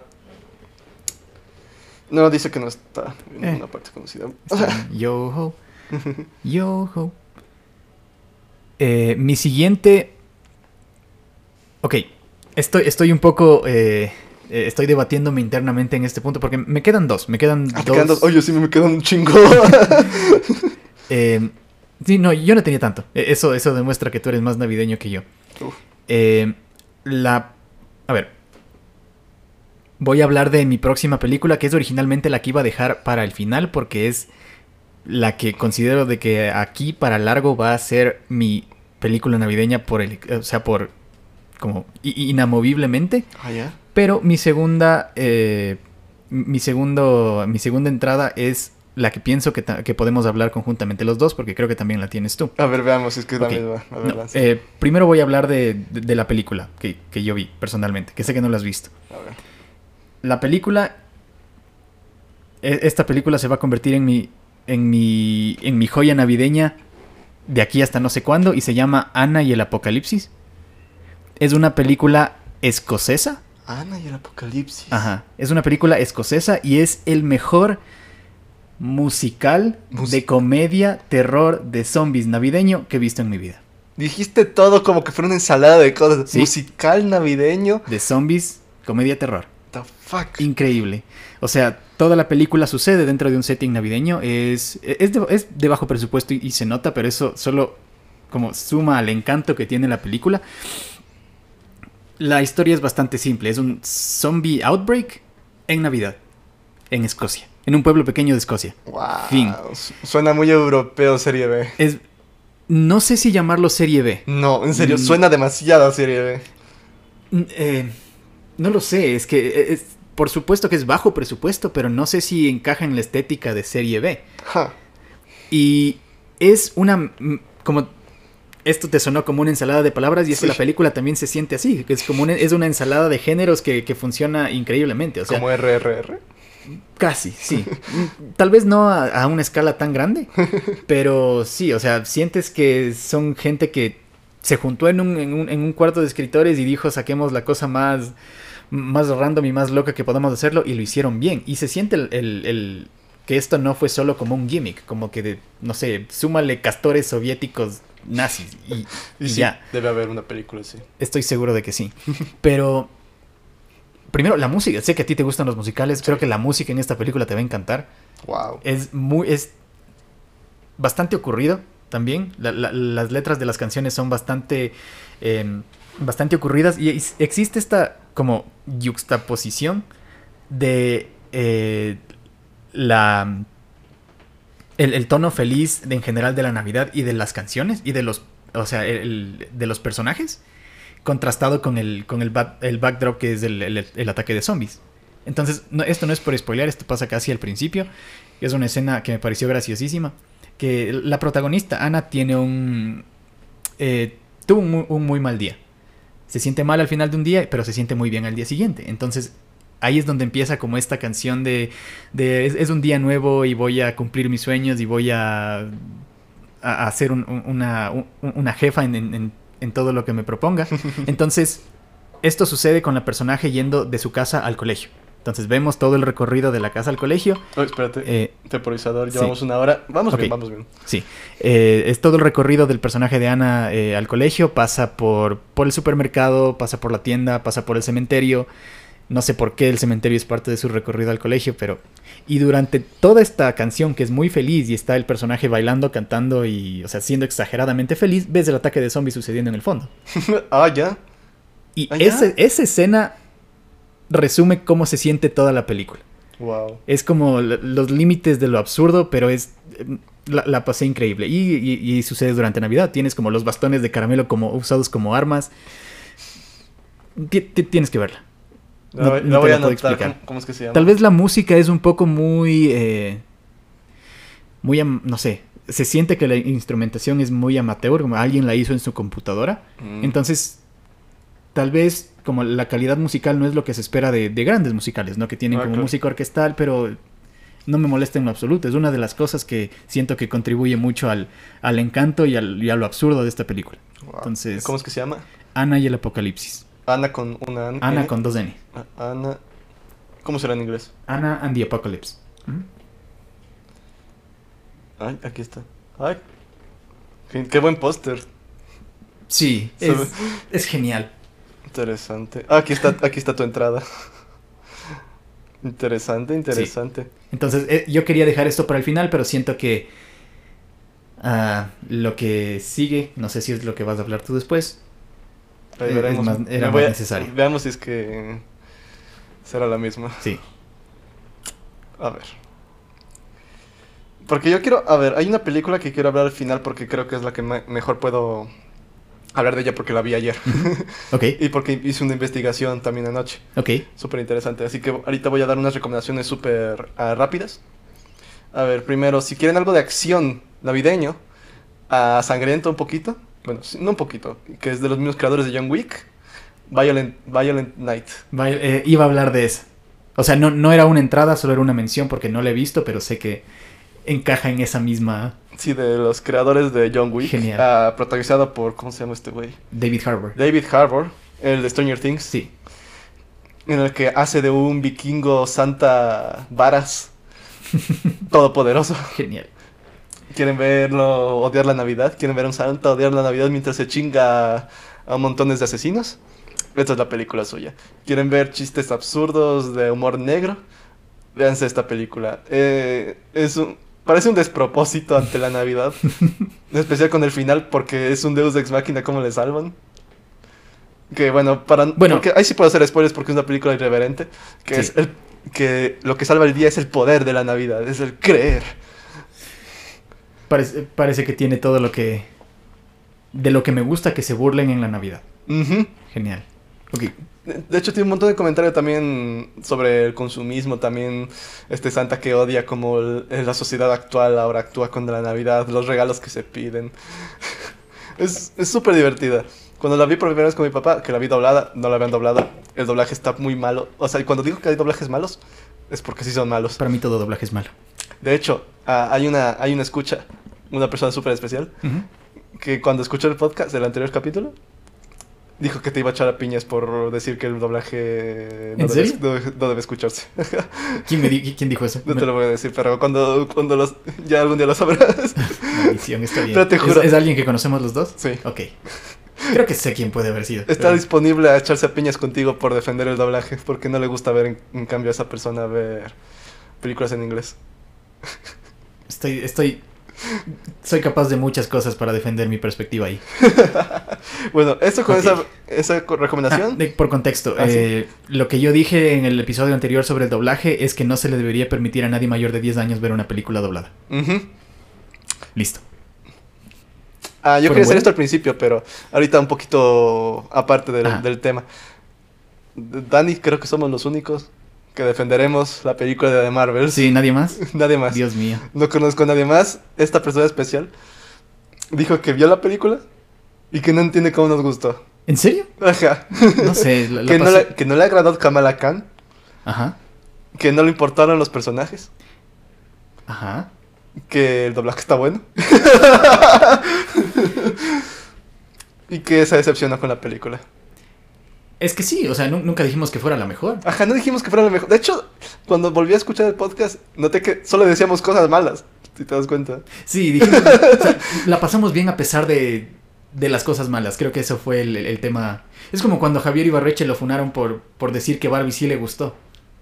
La fundaron por decir que Barbie sí le gustó. O sea, por decir que sí le gustó, pero que no fue No era la- mejor que no fue la mejor. Ajá. Que pues está bien, ¿no? aquí nos funan por decir que algo está bueno, pero que no es lo mejor. Exacto. Ya, continuando con mis mini recomendaciones, ahora sí. Ah, una película que creo que merece mucha atención por la comedia irreverente que es, porque es, otra película súper sencilla. Que creo que ha recibido bastante hate por lo que he visto. En Rotten Tomatoes no le ha ido bien. Ujú. Cuando entras a su letterbox, como que la audiencia está dividida. Tú, eh, cu- ¿cuál dirías que es como el mayor referente de reseñas para ver una película? Yo creo que Letterboxd. Sí, yo, yo también. Porque ah, cuando entras a, a Rotten Tomatoes, una película, digamos, viejita, Ajá. ah, como que se queda ahí. En las críticas que le dieron en ese instante cuando estrenó, no, no actualmente. Porque cuando se pone actualmente hay otras críticas. Y Y, en Letterboxd se, se ve reflejado eso. Sí, y la métrica y los porcentajes que se manejan en Rotten Tomatoes también son bastante Es confusos. Sí. Pero bueno, esta película se llama, en español es Una Navidad de Locos. Una En- Navidad de locos. En, espa- en inglés es Christmas with the Cranks. ok, no, no le Que he es con Tim Allen y Jamie Lee Curtis. Él es muy navideño. De hecho, con una película, de hecho, luego voy a hablar un poquito de esa película. Eh, la, verán, la película trata sobre una familia gringa, otra vez. Todas las películas de Navidad, de hecho, son, son gringas. Esta va sobre eh, una eh, papá, mamá e hija que despiden a su hija que se va a ir a la universidad fuera del país. Que se va a ir, creo que Latinoamérica, si no recuerdo. Y ellos van a pasar la primera Navidad solos. Y el papá hace un pequeño análisis por, por querer ver cómo les va. ver cómo les va financieramente en Navidad. O sea, hace cuentas de los arreglos de Navidad, que la cena de Navidad, porque esta familia suele hacer una cena navideña para muchos invitados en su casa. Y analizan eh, cuánto cuesta, cuánto les sale, que si las tarjetas, que si las invitaciones, que si el árbol, creo que ya dije el árbol. Y se da cuenta de que es un tremendo gasto la Navidad. Que la Navidad es súper cara. ¿Y qué hace él? Se le da un flash de iluminación y dice, ¿qué tal si este dinero que usamos para Navidad, que es como 6 mil dólares, lo usamos para irnos de, irnos de vacaciones a un crucero? Ella, él y su esposa. Así que la trama es que ellos se van a escapar de la Navidad. Pero bueno, eh, para hacerte el resumen otra vez. Es sobre una pareja que quiere escaparse de la Navidad. No hacer gastos para Navidad. Porque, van a ir a un crucero.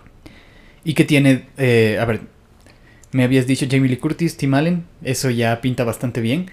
De hecho, es una mezcla que nunca pensé que vería. Ah, de hecho, no creo que haya otra película en la que estén ellos juntos, Tim Allen y Jamie Lee Curtis. No, creo que yo tampoco. Pero es una, gran dupla navideña, o sea... Y aparece también el de Cazafantasmas. Cazafantasmas. Ah, ok. Ah, y aparece Dewey, el, actor de Dewey, de Malcolm en el medio. ¿Todavía de niño? Todavía de niño. Es, una muy buena... Es un buen team up para una película navideña. Sí, Creo que... que Tim Allen y Jamie Lee Curtis unen familias. Sí, es que esta es una película súper simple en la que los personajes eh, quieren otra vez escaparse de la Navidad, no hacer gastos, y la gente de su vecindario es súper egoísta con la Navidad y quieren obligarles a festejar la Navidad porque ellos se van a ir al crucero el 24 de diciembre. Y ahí que si compren a Frosty, que es un muñeco de Navidad que se, que se pone allá en Estados Unidos, que tienen que subirlo a la azotea, suban a Frosty. Que es como un muñeco de nieve, ¿no? Ajá, es un muñeco de nieve. Que si pongan una coronita, que si compren el árbol de Navidad que compran todos los años, que si no van a hacer la fiesta y todo el mundo reacciona de la peor manera posible, en plan, no van a celebrar la Navidad. Es como una parodia de la peor cara de la gente que celebra la Navidad. Porque estos vanes no quieren celebrar la Navidad, quieren ahorrar dinero para ellos mismos. O sea, nuevamente es algo que critica todo lo malo de, la Navidad. Sí, pero, pero luego la alza, porque dices, es una época para, perdón, para unirse, para pasarla en familia o con amigos, y que, que está bien, que te ahorres dinerillo para un gustillo, o que la pases bien en familia. Es como que muy... Es un espacio moral súper raro la película. Que, que, eso, eso me encanta, me encanta que, que cuestione esas cosas y que como saque que sea como muy meta referencial. pero que lo haga de una forma sutil, que creo que esta película hace eso. Sí, hay veces eh, esta película, uh, Una Navidad de Locos o Christmas with the Cranks. También está en YouTube por partes la película, si quieren verse en latino. Tú no, Dani. Eso con esa eh, recomendación rápida. Otra que me encantaría mencionar es eh, El Expreso Polar. Ah, sí que así súper súper por encima porque creo que nadie quiere hablar mucho sobre esta película porque muchos no la ven muy bien por el el CGI el CGI de, de esta tecnología que, que quería Robert Zemeckis sí es lo mismo que es lo mismo que hizo con Marte necesita mamás no es lo mismo que hizo con sí, Marte esa animación No, no, envejeció nada bien. No e imagínate en Polar Express pero no sé si es porque mi hermana y yo la vimos de pequeños y no nos molestaba eso pero desde pequeños, mi hermana y yo amamos esta película. Es, buena, yo también la disfruto mucho. Me sigue incomodando un poco como visualmente. Pero... Sí, eso es curioso porque a la gente le incomoda visualmente. Sí. Pero mi hermana y yo creo que somos los únicos que no, nos molesta. Vemos las caras y no nos causa nada. Sabemos que está mal, pero no nos causa malestar a nosotros. Sí, eh, sí, sí se entiende. Como. Bueno, hay muchas, muchos ejemplos de películas que, no sé, si por nostalgia o por, o por lo que sea, reconocemos que hay cosas que son como. que que a la mayoría de la gente no le agrada, que, a ti no te molesta, como toda la existencia de las películas de la Pantera Rosa. Sí, pero bueno, la película La Expreso Polar, ah, que si por si no la han visto, es eh, una historia, creo que puedo decir surrealista incluso, porque al principio lo, lo, explican bastante bien, que es de un niño que recibe la visita de, de un tren que le invita a subir para ir a visitar a Santa Claus, junto con otro, otro montón de niños. La película tiene un mensaje súper bonito sobre no perder, no digo la fe, sino esta magia de, de la Navidad. Porque simbolizan el creer en Santa Claus como algo que lo pierdes al crecer. Que creo que es un simbolismo bastante bonito sobre el no perder tu niño interior, esa magia que tienes. Eh, hay muchas personas que sé que no, la Navidad no, no conectan mucho con ellos o que no la festejan mucho. He conocido bastantes personas, incluido a ti, Dani. Pero creo que la Navidad, ah, más que regalos, es sobre el, el amor y el creer que podemos perdonar. Y creo que es una línea inclusive que está en la película de fantasmas, eh, Los fantasmas de Scrooge o Sí. Christmas Carol, que es también de Robert Zemeckis, también Sí. que- ahorita que lo recuerdo, con eh, Jim, Jim Carrey, Carrey. con Jim Carrey, en la que un personaje dice, la Navidad es una época en la que nosotros no nos vemos como otras personas, sino como compañeros de tumba para ir a la otra vida. Wow. Que es una línea que siempre me encanta escuchar cuando veo la película. Sí, Que en la la, verdad es- de Scrooge. En la de los fantasmas de Scrooge. Y así lo veo con esta película, que creo que también por eso Robert Zemeckis eh, hizo estas dos películas de Navidad. El simbolizar la unión y el dejar de lado nuestras diferencias, ese- ya sea económicas o de creencias, para decirnos, te quiero, te perdono, ah, podemos ser felices, podemos cambiar y continuar. Esta es una época para decir perdón o perdóname. Eso creo que es un Wow. mensaje súper poderoso que Sí. tiene tanto la de Fantasmas de Scrooge, que también es una que voy a ahorita junto a The Polar Express, que es más o menos como Sí, sí, Están en la misma bolsa. Son eh, gemelos espirituales. Por tanto Robert Zemeckis que dirigió ambas y por eh, la forma en la que están hechos. Es re interesante esto que mencionas porque creo que hace tanto tiempo que no veo el Expreso Polar que no recordaba mucho esa parte, o sea, no, no recuerdo la película puntualmente. Lo que sí recuerdo es que parte de un lugar, o sea, de un lugar emocional como bastante complicado. O sea, las emociones con las que lidia esa película no son como el típico feel good de Navidad, es como mucho más crítico al respecto y, y no sé, como que toca mucho el, el resentimiento también. Sí, es que es un más resentimiento a lo que es real o no. Ajá. Porque hay un montón de dudas. Inclusive el personaje principal dice, ¿estás segura? Que le dice a un personaje, que le pregunta a un personaje constantemente, ¿estás segura? ¿Estás segura? Otro personaje que dice, ¿crees en fantasmas? O sea, es una... te pone en duda todo lo que crees o lo que no crees. Sí. Porque te dice, ¿acaso importa lo que crees? Porque puede que algo exista o no. Pero... O sea, lo que tú creas no influye en si algo existe o no. No importa que tú creas o no, algo puede existir o no. Wow. Que también puede, puede- ser visto a través de un. eh, como de un lente incluso religioso, ¿no? De hecho, es eh, podría verse con, con una lupa religiosa la película. Sobre todo porque Navidad para mucha gente es un, un festejo espiritual también. Pero aquí más es sobre eh, la fe que le puedes poner a cualquier cosa. Ajá. Y que no dejes que eso te cambie.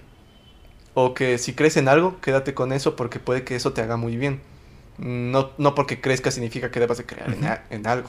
Por eso es un mensaje muy bonito que, Sí. por lo que bien. quiero defender a The Polar Express y también eh, Los Fantasmas de Scrooge, que bueno, la historia que todos se la, todos se la saben. Antes de que hables de los fantasmas de Scrooge, acabo de caer en cuenta de que el expreso polar y el especial navideño de, de Jimmy Neutron son la misma cosa. Jimmy Neutron tiene un especial de Navidad. Es increíble.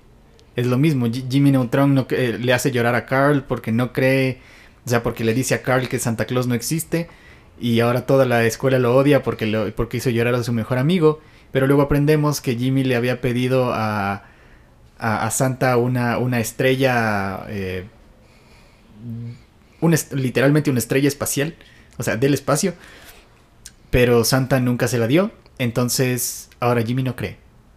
Y viajan al, al Polo Norte para convencer. eh, Jimmy va con sus amigos del Polo Norte para convencerle a Carl de que Santa Claus no existe, pero también lo hace como una forma de disculpa. Pero resulta que sí existe, que trabaja en una fábrica con sus elfos, pero por eh, alguno de los inventos de Jimmy lo termina electrocutando y no puede entregar los regalos de Navidad. Así que ahora él debe hacer lo mismo. No sabía que había un especial de Navidad. Es de muy bueno. Y es, y es, o sea, como el, el- el- arco de, de- de Jimmy es el mismo de- que del prota de- del Expreso Polar. Es exa- exactamente el mismo. Wow. Debo buscarlo. No, no tenía idea que tenía un especial navideño. Es lindo, es, es de los que más me gustan. Como el de, ah, no sé si el de los... No, el- los Padrinos Mágicos no tiene especial de Navidad. No, no, no tiene. Tiene Channel Chasers que van a un programa navideño, pero no es el mismo. Hay un montón de series que tienen especiales Sí. de Navidad. Futurama, uno que vi recientemente en la que el, el personaje de Santa es un robot asesino. Porque dijeron, porque los humanos en ese mundo de Futurama dijeron, si no existe Santa, ¿por qué no lo creamos? Y crearon un robot, El robot Santa malvado. el robot Santa malvado, y que de verdad, si sales el 24 de diciembre te castiga. Es buenísimo ese especial. Pero bueno, eso con ah, es la película de- del Expreso Polar. Que quería hablar un poquito. Que de hecho sí me exp- expandí un poquito. Porque la verdad es una película que la música me Sí. encanta. Y el mensaje es algo que la verdad siempre casi me hace llorar. Siempre, es algo que. De hecho, el final siempre me, me llega. Te, te- Me te llega. parte. Debo, debo verla de nuevo. Es de las películas navideñas que recuerdo con más cariño de, de mi infancia, pero no he visto como en más de 15, en tal vez unos 15 años. Uf. ¿De qué año es? ¿2007? ¿2008? Ah, 2004. 2004. Wow. Bueno, ahí sí me dejas seguir haciendo otras recomendaciones chiquitas o si tienes otras recomendaciones chiquitas. Yo solo tengo una más, pero a ver, si hablamos de recomendaciones pequeñas, no... ah, em, déjame ver. Déjame ver. A ver, también tenía El Expreso Polar. Em, esta es una película muy eh, estándar para Navidad, pero también es de las, de las mejores, que es Elf con Will Ferrell.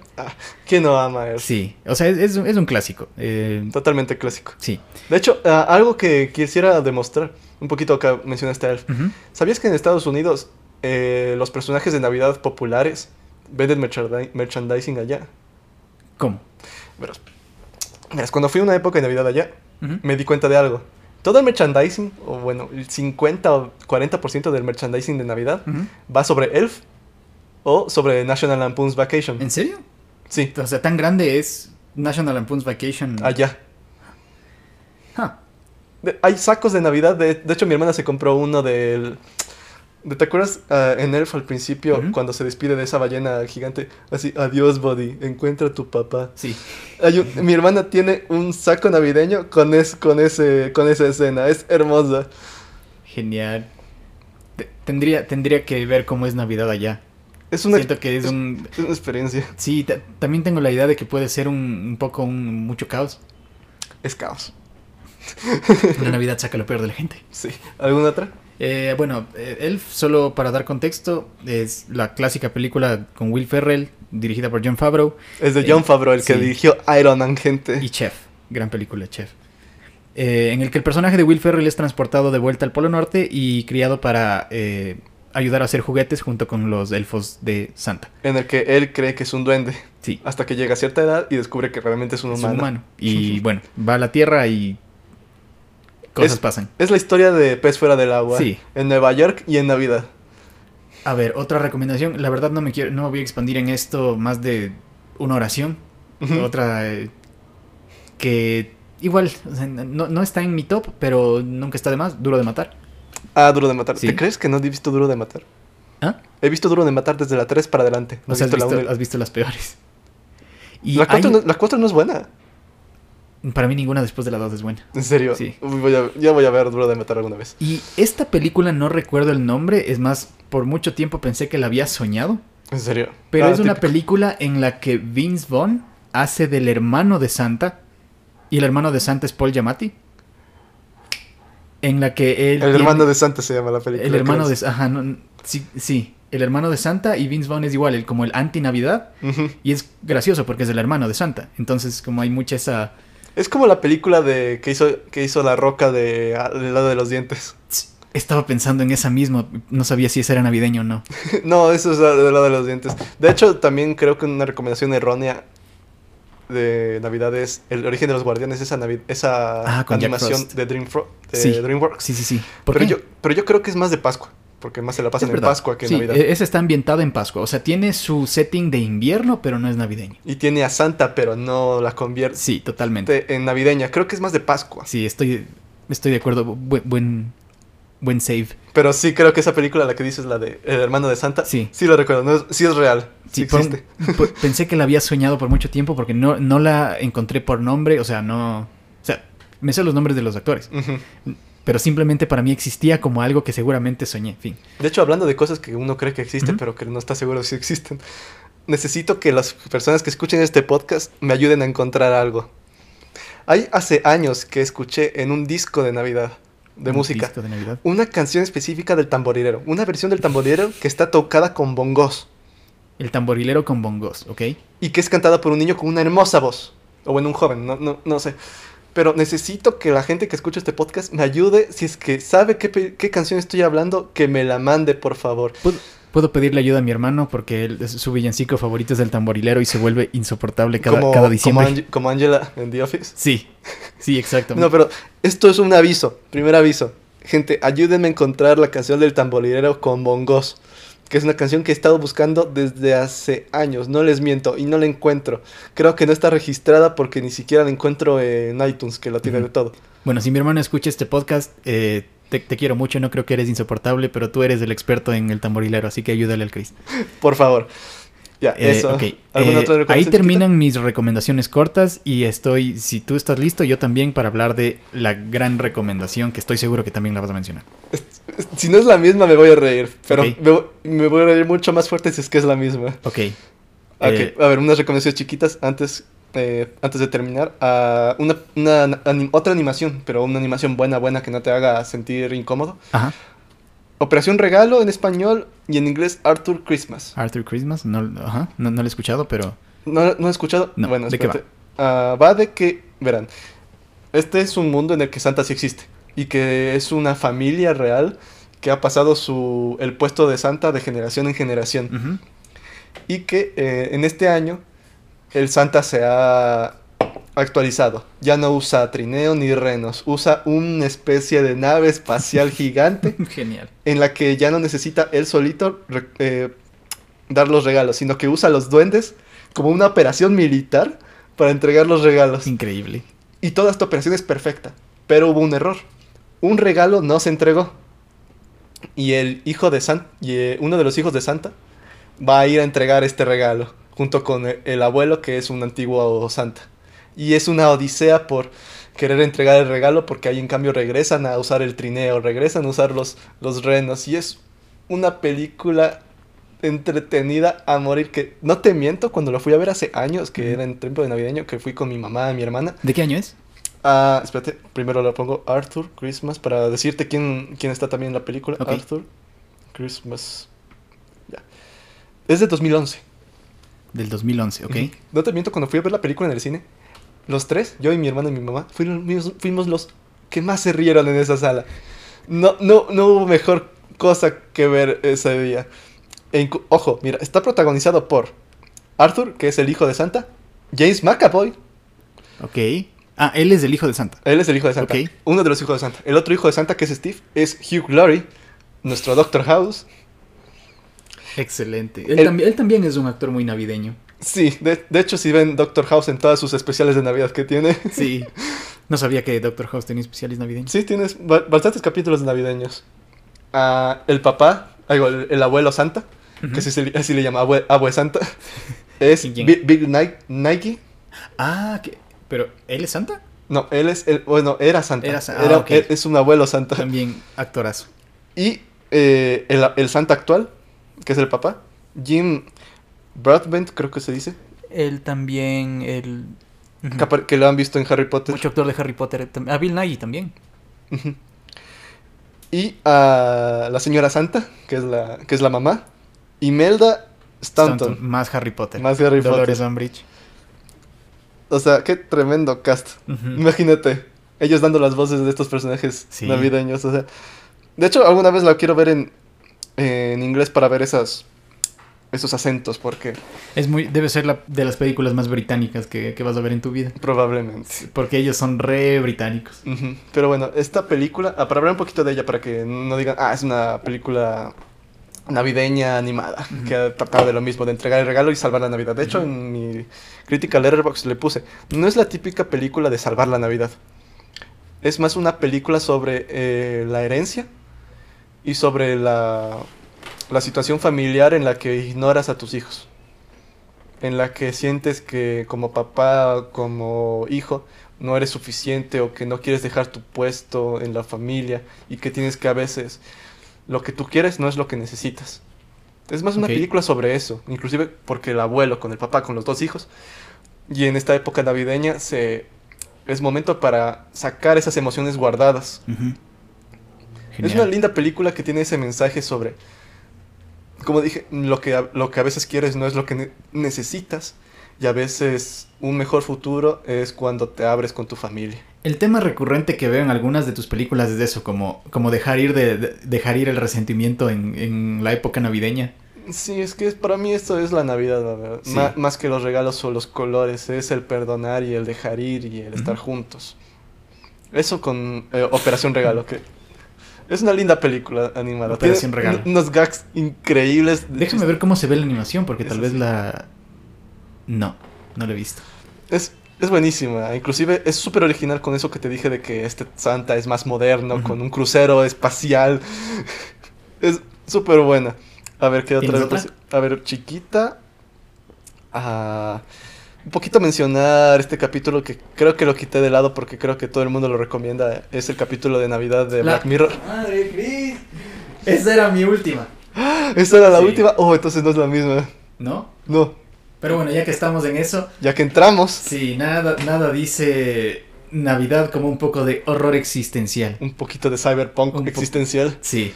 Eh, bueno, para los que no han visto Black Mirror, es una serie antológica en la que se trata el, el- el tema del, del avance de la tecnología, ¿no? Es, es bastante distópica. en- Es una distopía sentido. en la que muestra cómo la tecnología, o sea, la peor faceta de la tecnología. Sí. Y lo peor, cómo es que nosotros podemos llegar los límites a los que nosotros podemos llegar. Y hemos llegado, porque esta, pe- esta serie, ¿de cuándo es? ¿Cuándo estrenó? 2011. De 2011. Y desde entonces han sacado, creo que la mitad de cosas que han sacado en los capítulos. Sí. Una inteligencia artificial que va haciendo las cosas por ti. Qué miedo. De hecho, esta- este capítulo tiene algo. Bastante de las cosas que ya se hacen hoy en día. En realidad. Ah, fuera de la cancelación. Ajá. ¿Qué más, según tú? Ah, sobre el crear un eh, IAS. La creación de IAS, sí. Ujú. Sobre la, la pena, las penas. eh, O sea, las condenas las condenas. en, como en, en el sistema legal. Ujú. Ujú. Y Pero más- antes de eso, primero, ¿de, de qué va el capítulo? Tú, tú habla del capítulo. Bueno, el capítulo empieza con dos personajes, no los conocemos, están encerrados en una cabaña, eh, lo que parece ser en medio de la nada. Estos dos tipos eh, tienen una conversación en esta cabaña, parece que se acaban de conocer. y- No, no, eh, pasan mucho tiempo ahí y no se han conocido nunca Sí, formalmente. no se han conocido nunca formalmente, entonces durante esta conversación estos dos personajes empiezan a explicar un poco de lo que ha sido sus vidas y qué les llevó a terminar ahí. El twist no lo quiero no, No. lo quiero revelar, pero es simplemente una de las cosas más retorcidas y que se y que si te las quedas pensando más de 30 segundos te pone mala. Yo, yo hago eso y me arruina el día. Así de, de buena. es, es horrible, me encanta. Y es, eh, la verdad, la serie de Black Mirror es una antología en la que se presentan diferentes historias. Este capítulo especial que se llama White Christmas presenta tres historias distintas. Eh, tiene la duración de una película, es como hora y media. Es como una película verse es- este especial. Porque no tienes que haber visto nada de, eh, antes, solo entender de qué va Black Mirror y échate a ver algo existencial super heavy. Sí. Ya, ya, ya me, ya me agüité solo pensando en este capítulo. Pero bueno, Sí, es eh, que es- no, no sé qué tanto hablar de esta serie sin, o sea, de este capítulo sin revelar el, el final. podemos hablar sobre las consecuencias, o sea, sobre lo moral que tiene Ajá. la película, porque como dije, hay muchos mensajes sobre esto de la Navidad y así, y esto con mezclar el Black Mirror, este cyberpunk eh, tecnológico con cuestiones existenciales con la Navidad, creo que podemos ahí ahondar. No sé si llamarlo tal vez cyberpunk todavía. Es que para mí cyberpunk es todo lo que te hace dudar sobre el ti mismo y sobre la tecnología. O sea, mira, ¿qué, qué me hace yo? Son las son el conjunto de neuronas que, que activan ciertas secuencias que me hacen actuar o, o es un espíritu. Ajá. Si me, si me hacen una copia de mí mismo con en vez de neuronas, sino ceros y unos, ¿sigo siendo yo? Eso es el cyberpunk, el hacerte eh, dudar sobre la existencia tuya ante la tecnología. Y claro, es el- este capítulo te presenta como una interrogante tremenda de, de- de la identidad.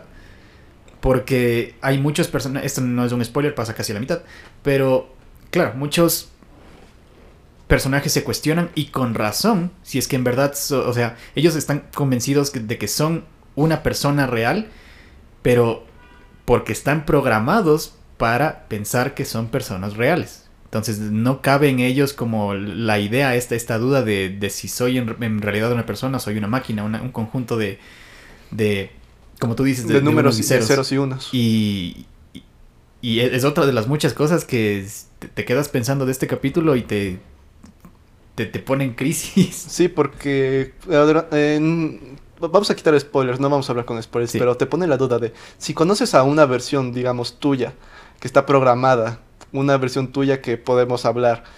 ¿Realmente te conocí?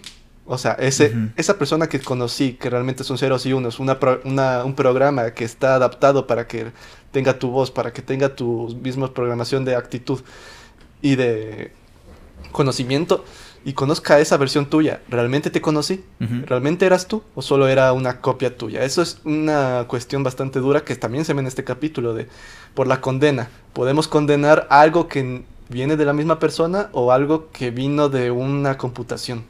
Uh -huh. Es tan difícil hablar de este capítulo sin dar spoilers. Uh -huh. Pero bueno, ese, ese, es solo un incentivo más para que lo vean. Sí, ese es mi... Que, creo que con mis recomendaciones podemos ver el concepto que tengo de la Navidad. Sí, de hecho podemos ver bastante bien cómo estamos en estos extremos sí. de la Navidad. Y eso que voy a darte, la última recomendación que voy a dar, uh -huh. te va a dejar patrocinio. A ver. ¿No quieres hablar más de, Black, de White Christmas? Um, solo quiero, a ver. Eh, no la vean si están felices. Voy a hacer esto. eh, sí, no la vean si es que están felices. Si es que quieren pasar una Navidad eh, cálida y, y, fluffy y llena de abrazos, no vean esto. Porque sí es bastante heavy. Es muy deprimente. Uh -huh. Pero es, eh, sucede en Navidad, así que califica. A uh -huh. ver, voy a darme exactamente un minuto para hablar de, las, de, de, de, los elementos de este capítulo que, que me ponen en crisis. Va. Entonces, eh, para los que quieran evitarse algún spoiler, saben que tienen un minuto eh, para saltarse. E exactamente. Es momento spoiler, spoiler, momento alerta, spoiler. Tremenda alerta de spoiler. Vamos un minuto y comenzamos ahora. Lo que más me, me jode de este, de este capítulo de Black Mirror es cómo interfiere con tu percepción del tiempo. Porque yo soy una persona a, a, la que el concepto del tiempo y el paso del tiempo le, le, le afecta mucho. Entonces, volviendo a lo que tú estabas diciendo, que eh, se puede condenar a, a, una persona sin haber sido netamente esa persona la que cometió tal, tal o cual crimen. En este, eh, en este escenario distópico de Black Mirror es de eso precisamente lo que pasa. No condenan en, en, realidad a la persona, sino condenan a la versión de él programada que confesó su crimen. Uh -huh.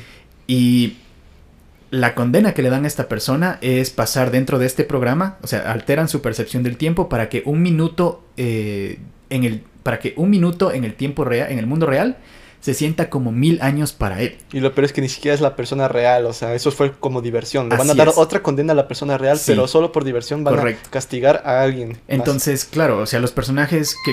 Uy. ¿Sabes qué? Me voy un minuto más. los personajes que que lo condenan, para ellos es lo más natural y lo más cínico del mundo. Es como que dejémoslo de aquí a una noche y prográmalo para que un minuto para nosotros sean mil años para él. Entonces, lo que para ellos es simplemente llegar a la casa e irse a dormir. Es todo un universo de, de, de desesperación, de horror y terror. Una, una, eternidad. Porque ¿cuántos minutos pasan en una noche? Digamos que son 12 horas. Esos son mil minutos. Eso es un... Mi no, no son mil minutos, son 700 mi minutos. Es casi un millón de años que, para, que van a pasar para ese personaje y son solo una noche de apenas conciencia para los personajes humanos. Entonces, no sé, ese es el concepto que a mí más me trastornó y que, que me duele incluso, que, como que me desprograma a mí pensar en, pensar en ese aspecto en Black Mirror y bueno, por eso lo, lo incluyo, porque sí es navideño, pero no es feliz. De hecho, te aplaudo porque no hablaste de spoilers aquí. Y diste una buena, una buena conversa sin spoilers, porque no dijiste quién fue ni qué hizo. Ah, ok. Lo hiciste no, muy bien. No me había dado cuenta, pero... Sí. Muy bien, Dani, muy bien, Dani, muy bien. Excelente. Ok. Sí, ok. Uh, ok, listo para mi último recomendación. A ver. A ver, esta la vi ayer, que la vi hace años. De hecho, creo que fue la primera película intrusiva sobre el género de Navidad que no es un género feliz. Ok. Me refiero al remake de una película de, de los 70 que se llama Black, La Christmas, la logueaste ayer y sabía que ibas a, a traer eso al capítulo de hoy. Sí, sí me viste. Pero es la, es la clásica, la, la de los No, 70 es la remake, porque quería ver esta a los años, porque verán. medio tiempo para Storytime. Ujú. Hace años cuando vivía antes en un departamento, eh, estaba en la noche y no sabía nada que ver.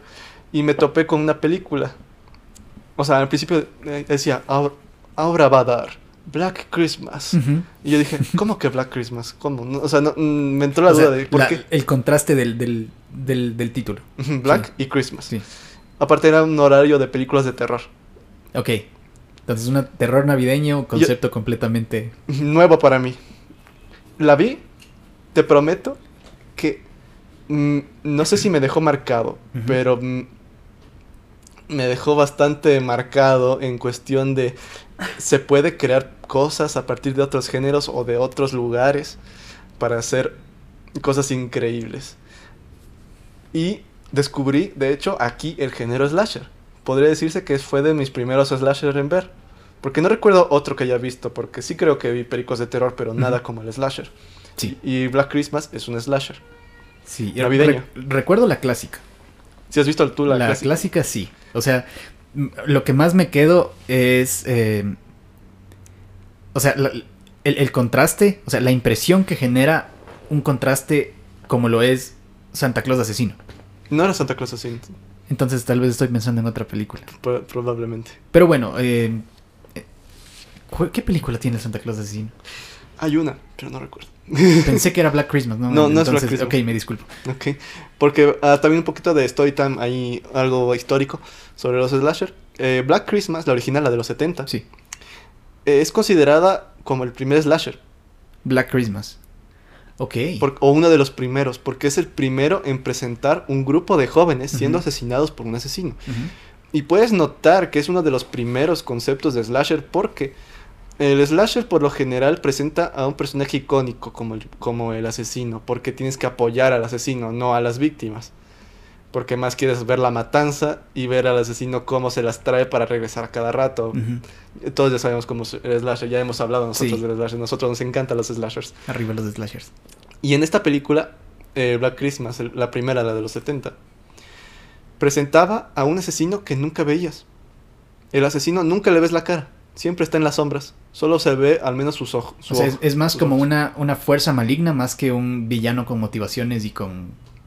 No, porque es más como rozando lo de eh, la masacre de Texas, la primera, la original. ¿Esta es Por- por antes de la masacre de Texas? Sí, es, fue antes de la masacre de Texas.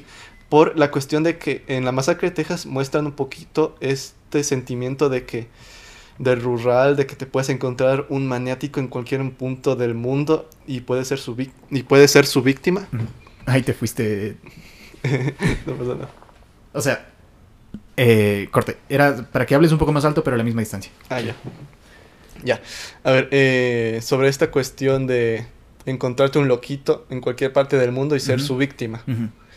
Ese es el trabajo que más tiene, porque no tienen hacerlo súper extraordinario, que es un asesino que vino desde hace mucho, que tiene un, un background, sino que simplemente alguien que entró a una casa y decidió asesinar, porque le sale de los cojones.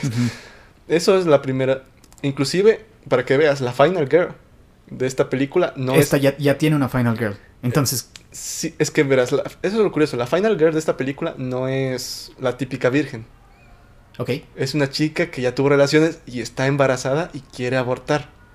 Esa es la Final Girl. Para que veas que aún no se conceptualizaba todavía el slasher en este. Y, y eso más bien podría ser considerado una un giro de tuerca en el género si es que saliera... Hoy en Ahora. día. Hoy en día. O sea, Qué es interesante. No- ujú, no un asesino eso. al que no conoces, no sabes su nombre hasta el final. Y una Final Girl que no ha hecho nada bien Ajá. y quiere cometer errores. Como que bajo las convenciones del género de slasher no cabe en el molde de la Final Girl. Ah, Exactamente. Bueno, esta película, ah, de hecho es como medio clásico, pero medio underground, no, no es bastante conocido, solo los conocedores de Slasher. Ahorita te hago saber Sí. para que la veas, inclusive si quieres ver la original o la remake. Que de hecho el año pasado se hizo otra remake de Black Christmas, pero esa no la vi porque creo que se alejaron un montón del concepto original. Pero bueno, en la que realmente quiero hablar es la, la del remake del año. Ah, Espérate que la saco para hablar de toda ella porque también tiene un cast de lujo. ¿En serio? Tiene un cast de lujo. Pero que no yo te vi lo- tu, tu reseña y no estuvo tan buena. No, no, le puse like. De hecho, ¿En serio? Sí, sí. A ver, es de 2006. Este. Del 2006. De hecho, de hecho, deja ver quién Época dirigió. oscura para las películas de terror, pero... ¡Hala! Mira, el que, el que escribió. A ver, Glenn Morgan eh, dirigió esta película. Pero Ajá. él escribió la primera de Destino Final y la tercera de Destino Final. Grant Morgan. Grant Morgan. Interesante. Pero bueno, a ver, esta película trata sobre. Verán, la película es como una expansión de la primera, pero a la vez. eh, porque al principio yo pensaba que era una secuela, porque se supone que es una continuación de unos eventos que ocurrieron en los 70s, pero no son los mismos eventos, sino que es como. Tal cual, un remake, un rehacer, pero con los mismos elementos. Porque verás, en la original, este asesino eh, se queda en el ático. Y este también se queda en el ático, pero es- la historia va así. Eh, Black Christmas va sobre un grupo de adolescentes, eh, no adolescentes, ya casi adultas, que son parte de una fraternidad eh, de la universidad, en una casa. Y esta casa tiene una historia detrás, porque hace muchos años en esta casa ah, hubo un- ocurrió un asesinato, en la que un niño asesinó a sus padres y a su hermana. Y que fue encerrado y que todos le creían muerto. Y este chico sale, del, sale de donde estaba atrapado, del manicomio, para regresar a su casa y hacer la matanza. Esta historia de background no la, no la había en la original, se la crearon para la nueva versión. Ahora, protagonizada por, prepárate, Katie Cassidy, que no sé si la cachan de, de Arrow, que era la, la- el interés amoroso principal de Oliver Queen. Ok, los, los cuatro fans de Arrow seguro lo... Sí, de hecho, si la ves la cara, creo que la cachas. No mucho. Ah, no, sí, es la hija de Adam Sandler en Click. Sí. Sí. De hecho, apareció también en otros slasher, eh, que es la, el remake de La pesadilla de, de Elm Street. Y apareció también un poquito en Tekken. Es más de series esta chica. Sí, Ella, de hecho, ella es la, la, la Final Girl. muy bien. Michelle Trachtenberg. El nombre me suena.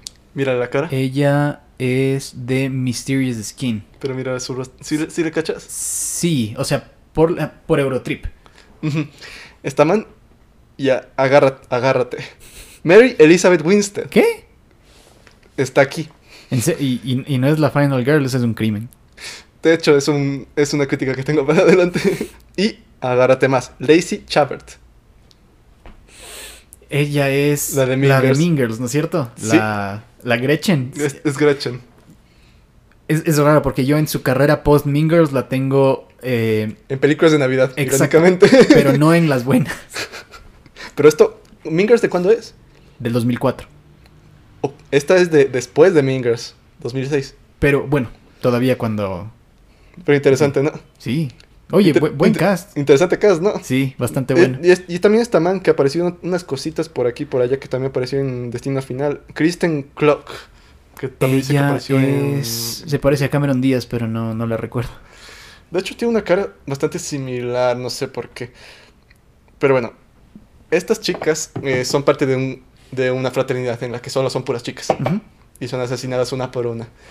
La película la recomiendo porque primero, tengo que decir, como lo dije en mi crítica de Letterboxd que escribí, no he visto una película con tanta aura navideña como esta. Ni siquiera la película más family friendly, comédica, cliché de Navidad, tiene tanto sentido de Navidad como esta. Pero cuando dices, o sea, un aura navideño es por... Los colores, la ambientación, Ujú. el colorización, el sentido de invierno, los regalos. No es solo algo que fue añadido al nombre porque la queríamos sacar en diciembre y, y ya fue. De hecho, es algo curioso porque podría bien no ser de Navidad y podrías pasar como cualquier cosa, pero por ser de Navidad le da más personalidad.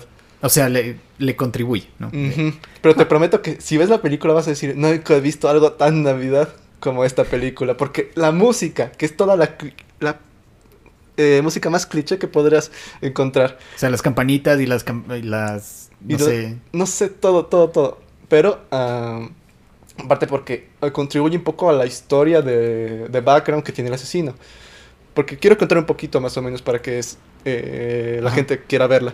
La historia del asesino es que verás, es un niño que nació de un matrimonio disfuncional, que nació con un defecto en la piel que la hace amarilla. Su piel la, hace- la tiene amarilla. Y la madre lo detestaba. Y una... eh, su época de Navidad del niño era, es Navidad porque ahí fue cuando nació. Ok. Pero la, la madre se lo arruinaba diciendo que Santa está muerto, que no va a tener ningún regalo porque se murió Santa, que no va a llegar nunca. Ok. Y esta madre asesina al papá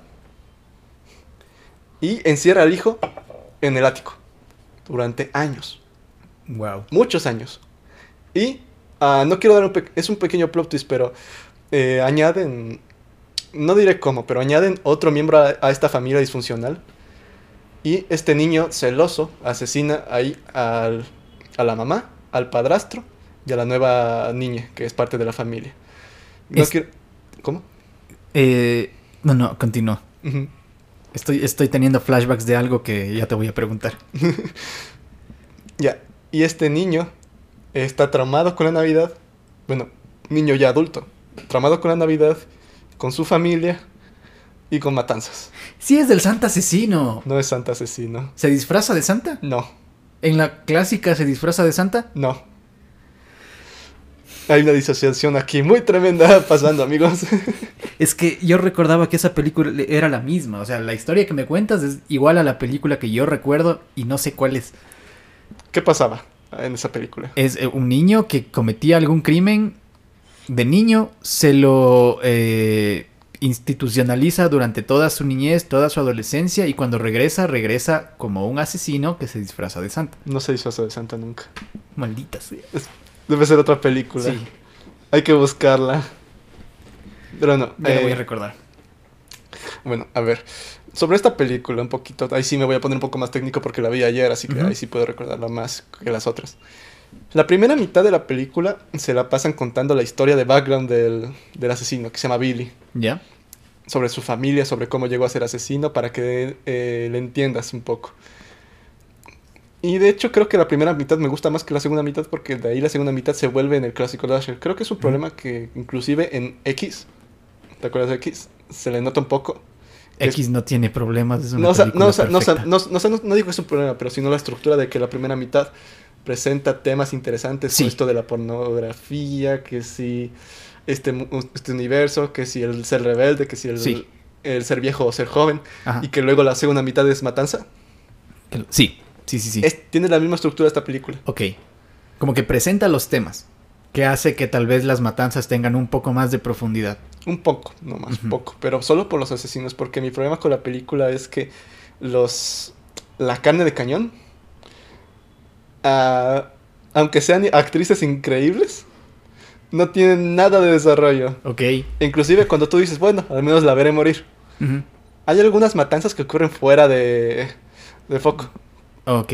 que no se las muestra, pero de igual hay no mucha sangre. De hecho, hay un montón de sangre en esta película, es súper gore esta película. Ajá. Es súper increíble. Te quedas loco con las matanzas que, que se echa est- este güey. Ok. Inclusive tiene un plot twist a la mitad de la película que tú dices, porque te mantiene confundido, porque en la primera mitad te cuentan la historia de background del asesino, pero a la vez ocurre algo en la casa que te hace dudar de, pero espera, ¿no se supone que estaba encerrado o algo así? Que te hace dudar sobre cosas, te hace dudar y cuando te llega el plot twist, te llega el 20 y ya entiendes toda la película. Ok. Inclusive creo que el final de esta película, eh, Scream 4 se la copió, ¿Quién? Scream. Ah, Scream 4. que ocurre al final en el hospital. Ah, sí. Sí, suena bastante parecido. Porque al final, de hecho yo decía, cuando vi el final de Scream, que ocurre en el eh, Scream 4, que ocurre en un hospital, yo dije, ¿por qué siento que ya he visto esto, pero en otra película? Y ya, recordé por qué. Sí, Porque en Black Christmas ocurre también, de hecho hay una, hay una matanza que ocurre igualito que en Scream 4, en el hospital. Ya. Sí, la, la- la batalla del hospital. O sea, que sí, es casi una batalla, ¿no? Que, Que es- que te acuerdas que usa el coso de... Ajá. del- ¿Cómo de se llama los- esa cosa el- para- El, el despejen. El despegue. Lo usan también en Black Christmas. Ok. No sé por qué me suena tan parecido a la película que yo también he visto, pero que me estás diciendo Siento que, que, no es la recuerdas distinta. Debe Deberías ser, volver a debe verla. ser. Pero bueno, esta película recomiendo si es que quieren ver un slasher súper sangriento y visceral, no ver con la familia, sino que... Aunque, aunque no sé, porque siento que hay familias que sí es- están más orientados a las películas de terror, entonces una película de terror navideño no, no suena mal. Mm, Si es que no tienes problemas con problemas con tópicos sexuales, tal vez, porque tiene uno que otro tópico sexual aquí también, como cualquier slasher. Ok. Pero eso lo recomiendo porque ya te digo, la película respira Navidad. E, eso, me, eso me intriga bastante porque, o sea, fácil ambientar una película de terror en Navidad, pero que me digas que tiene como ese ahora tan vivo navideño, me, me intriga bastante. Salud. Gracias. Sí, eh, míratela de nuevo para ver si es que es la misma película que, que, hablamos, pero me vas a dar la razón de que no vas a ver algo tan navideño como aquí. espero que no. Hasta es, cansino, hasta es cansino ver que, sea, tan que, sea tan navideño. Bueno, ya me he cansado de, películas con aura navideño, que son las que hablamos al principio, pero estoy listo para ver qué sucede aquí. Míratela porque es una slasher que te deja asqueado, te prometo. Esa fue mi última recomendación del día. Ok, salimos con bastantes buenas. Creo que la de todas las películas que, y series que yo hablé, varias te has visto tú, pero creo que la que destaco para que, para que veas o para que vean cualquier persona que escuche esto es Anna and the Apocalypse. Ah, Ana y el Apocalipsis. Una belleza, o sea, si estás como yo, una persona que busca ver películas por el simple placer de decir, no puedo creer que alguien haya pensado esto, es e, e, esta es tu película. Y yo, si es que quieren ver algo súper distinto eh, de slasher sangriento, que no sea actual, sino que también sea bastante 2000 era, porque la película también uh, aspira tan mucho ambiente 2000 que era ese tipo de planos incómodos en el que todo el mundo suda, sí. que está sweaty y no entiendo todavía esa moda de, de los 2000. Sí, los 2000 fueron, fueron, fueron una década extraña. Muy rara. Y quieren reírse también un poco porque también es un poquito cómica la película, pero en especial las matanzas, que son bastante curiosas, por decir poco. Véanse Black Christmas de la del 2006. no ¿Recomiendas, la, ¿Recomiendas la original o, menos que, que, esta? Mm, si quieren, a ver, la original la recomiendo si quieren ver algo histórico, en plan, esto fue el primer slash. Ok. Pero hay que advertir que la original, como no era la no se conocía mucho de Slash en ese entonces porque era la de las primeras. Tiene un ritmo bastante irregular porque tiene las matanzas y luego tiene momentos tranquilos o momentos en los que tú dices que no pasa nada, que está lento. Así que no es como un típico Slash en el que tienen que escapar, escapar, escapar, escapar.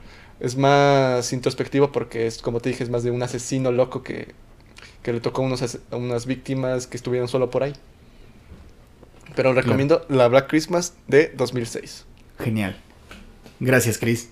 Va, a ser una, Navidad bastante interesante en la familia hoy. este año.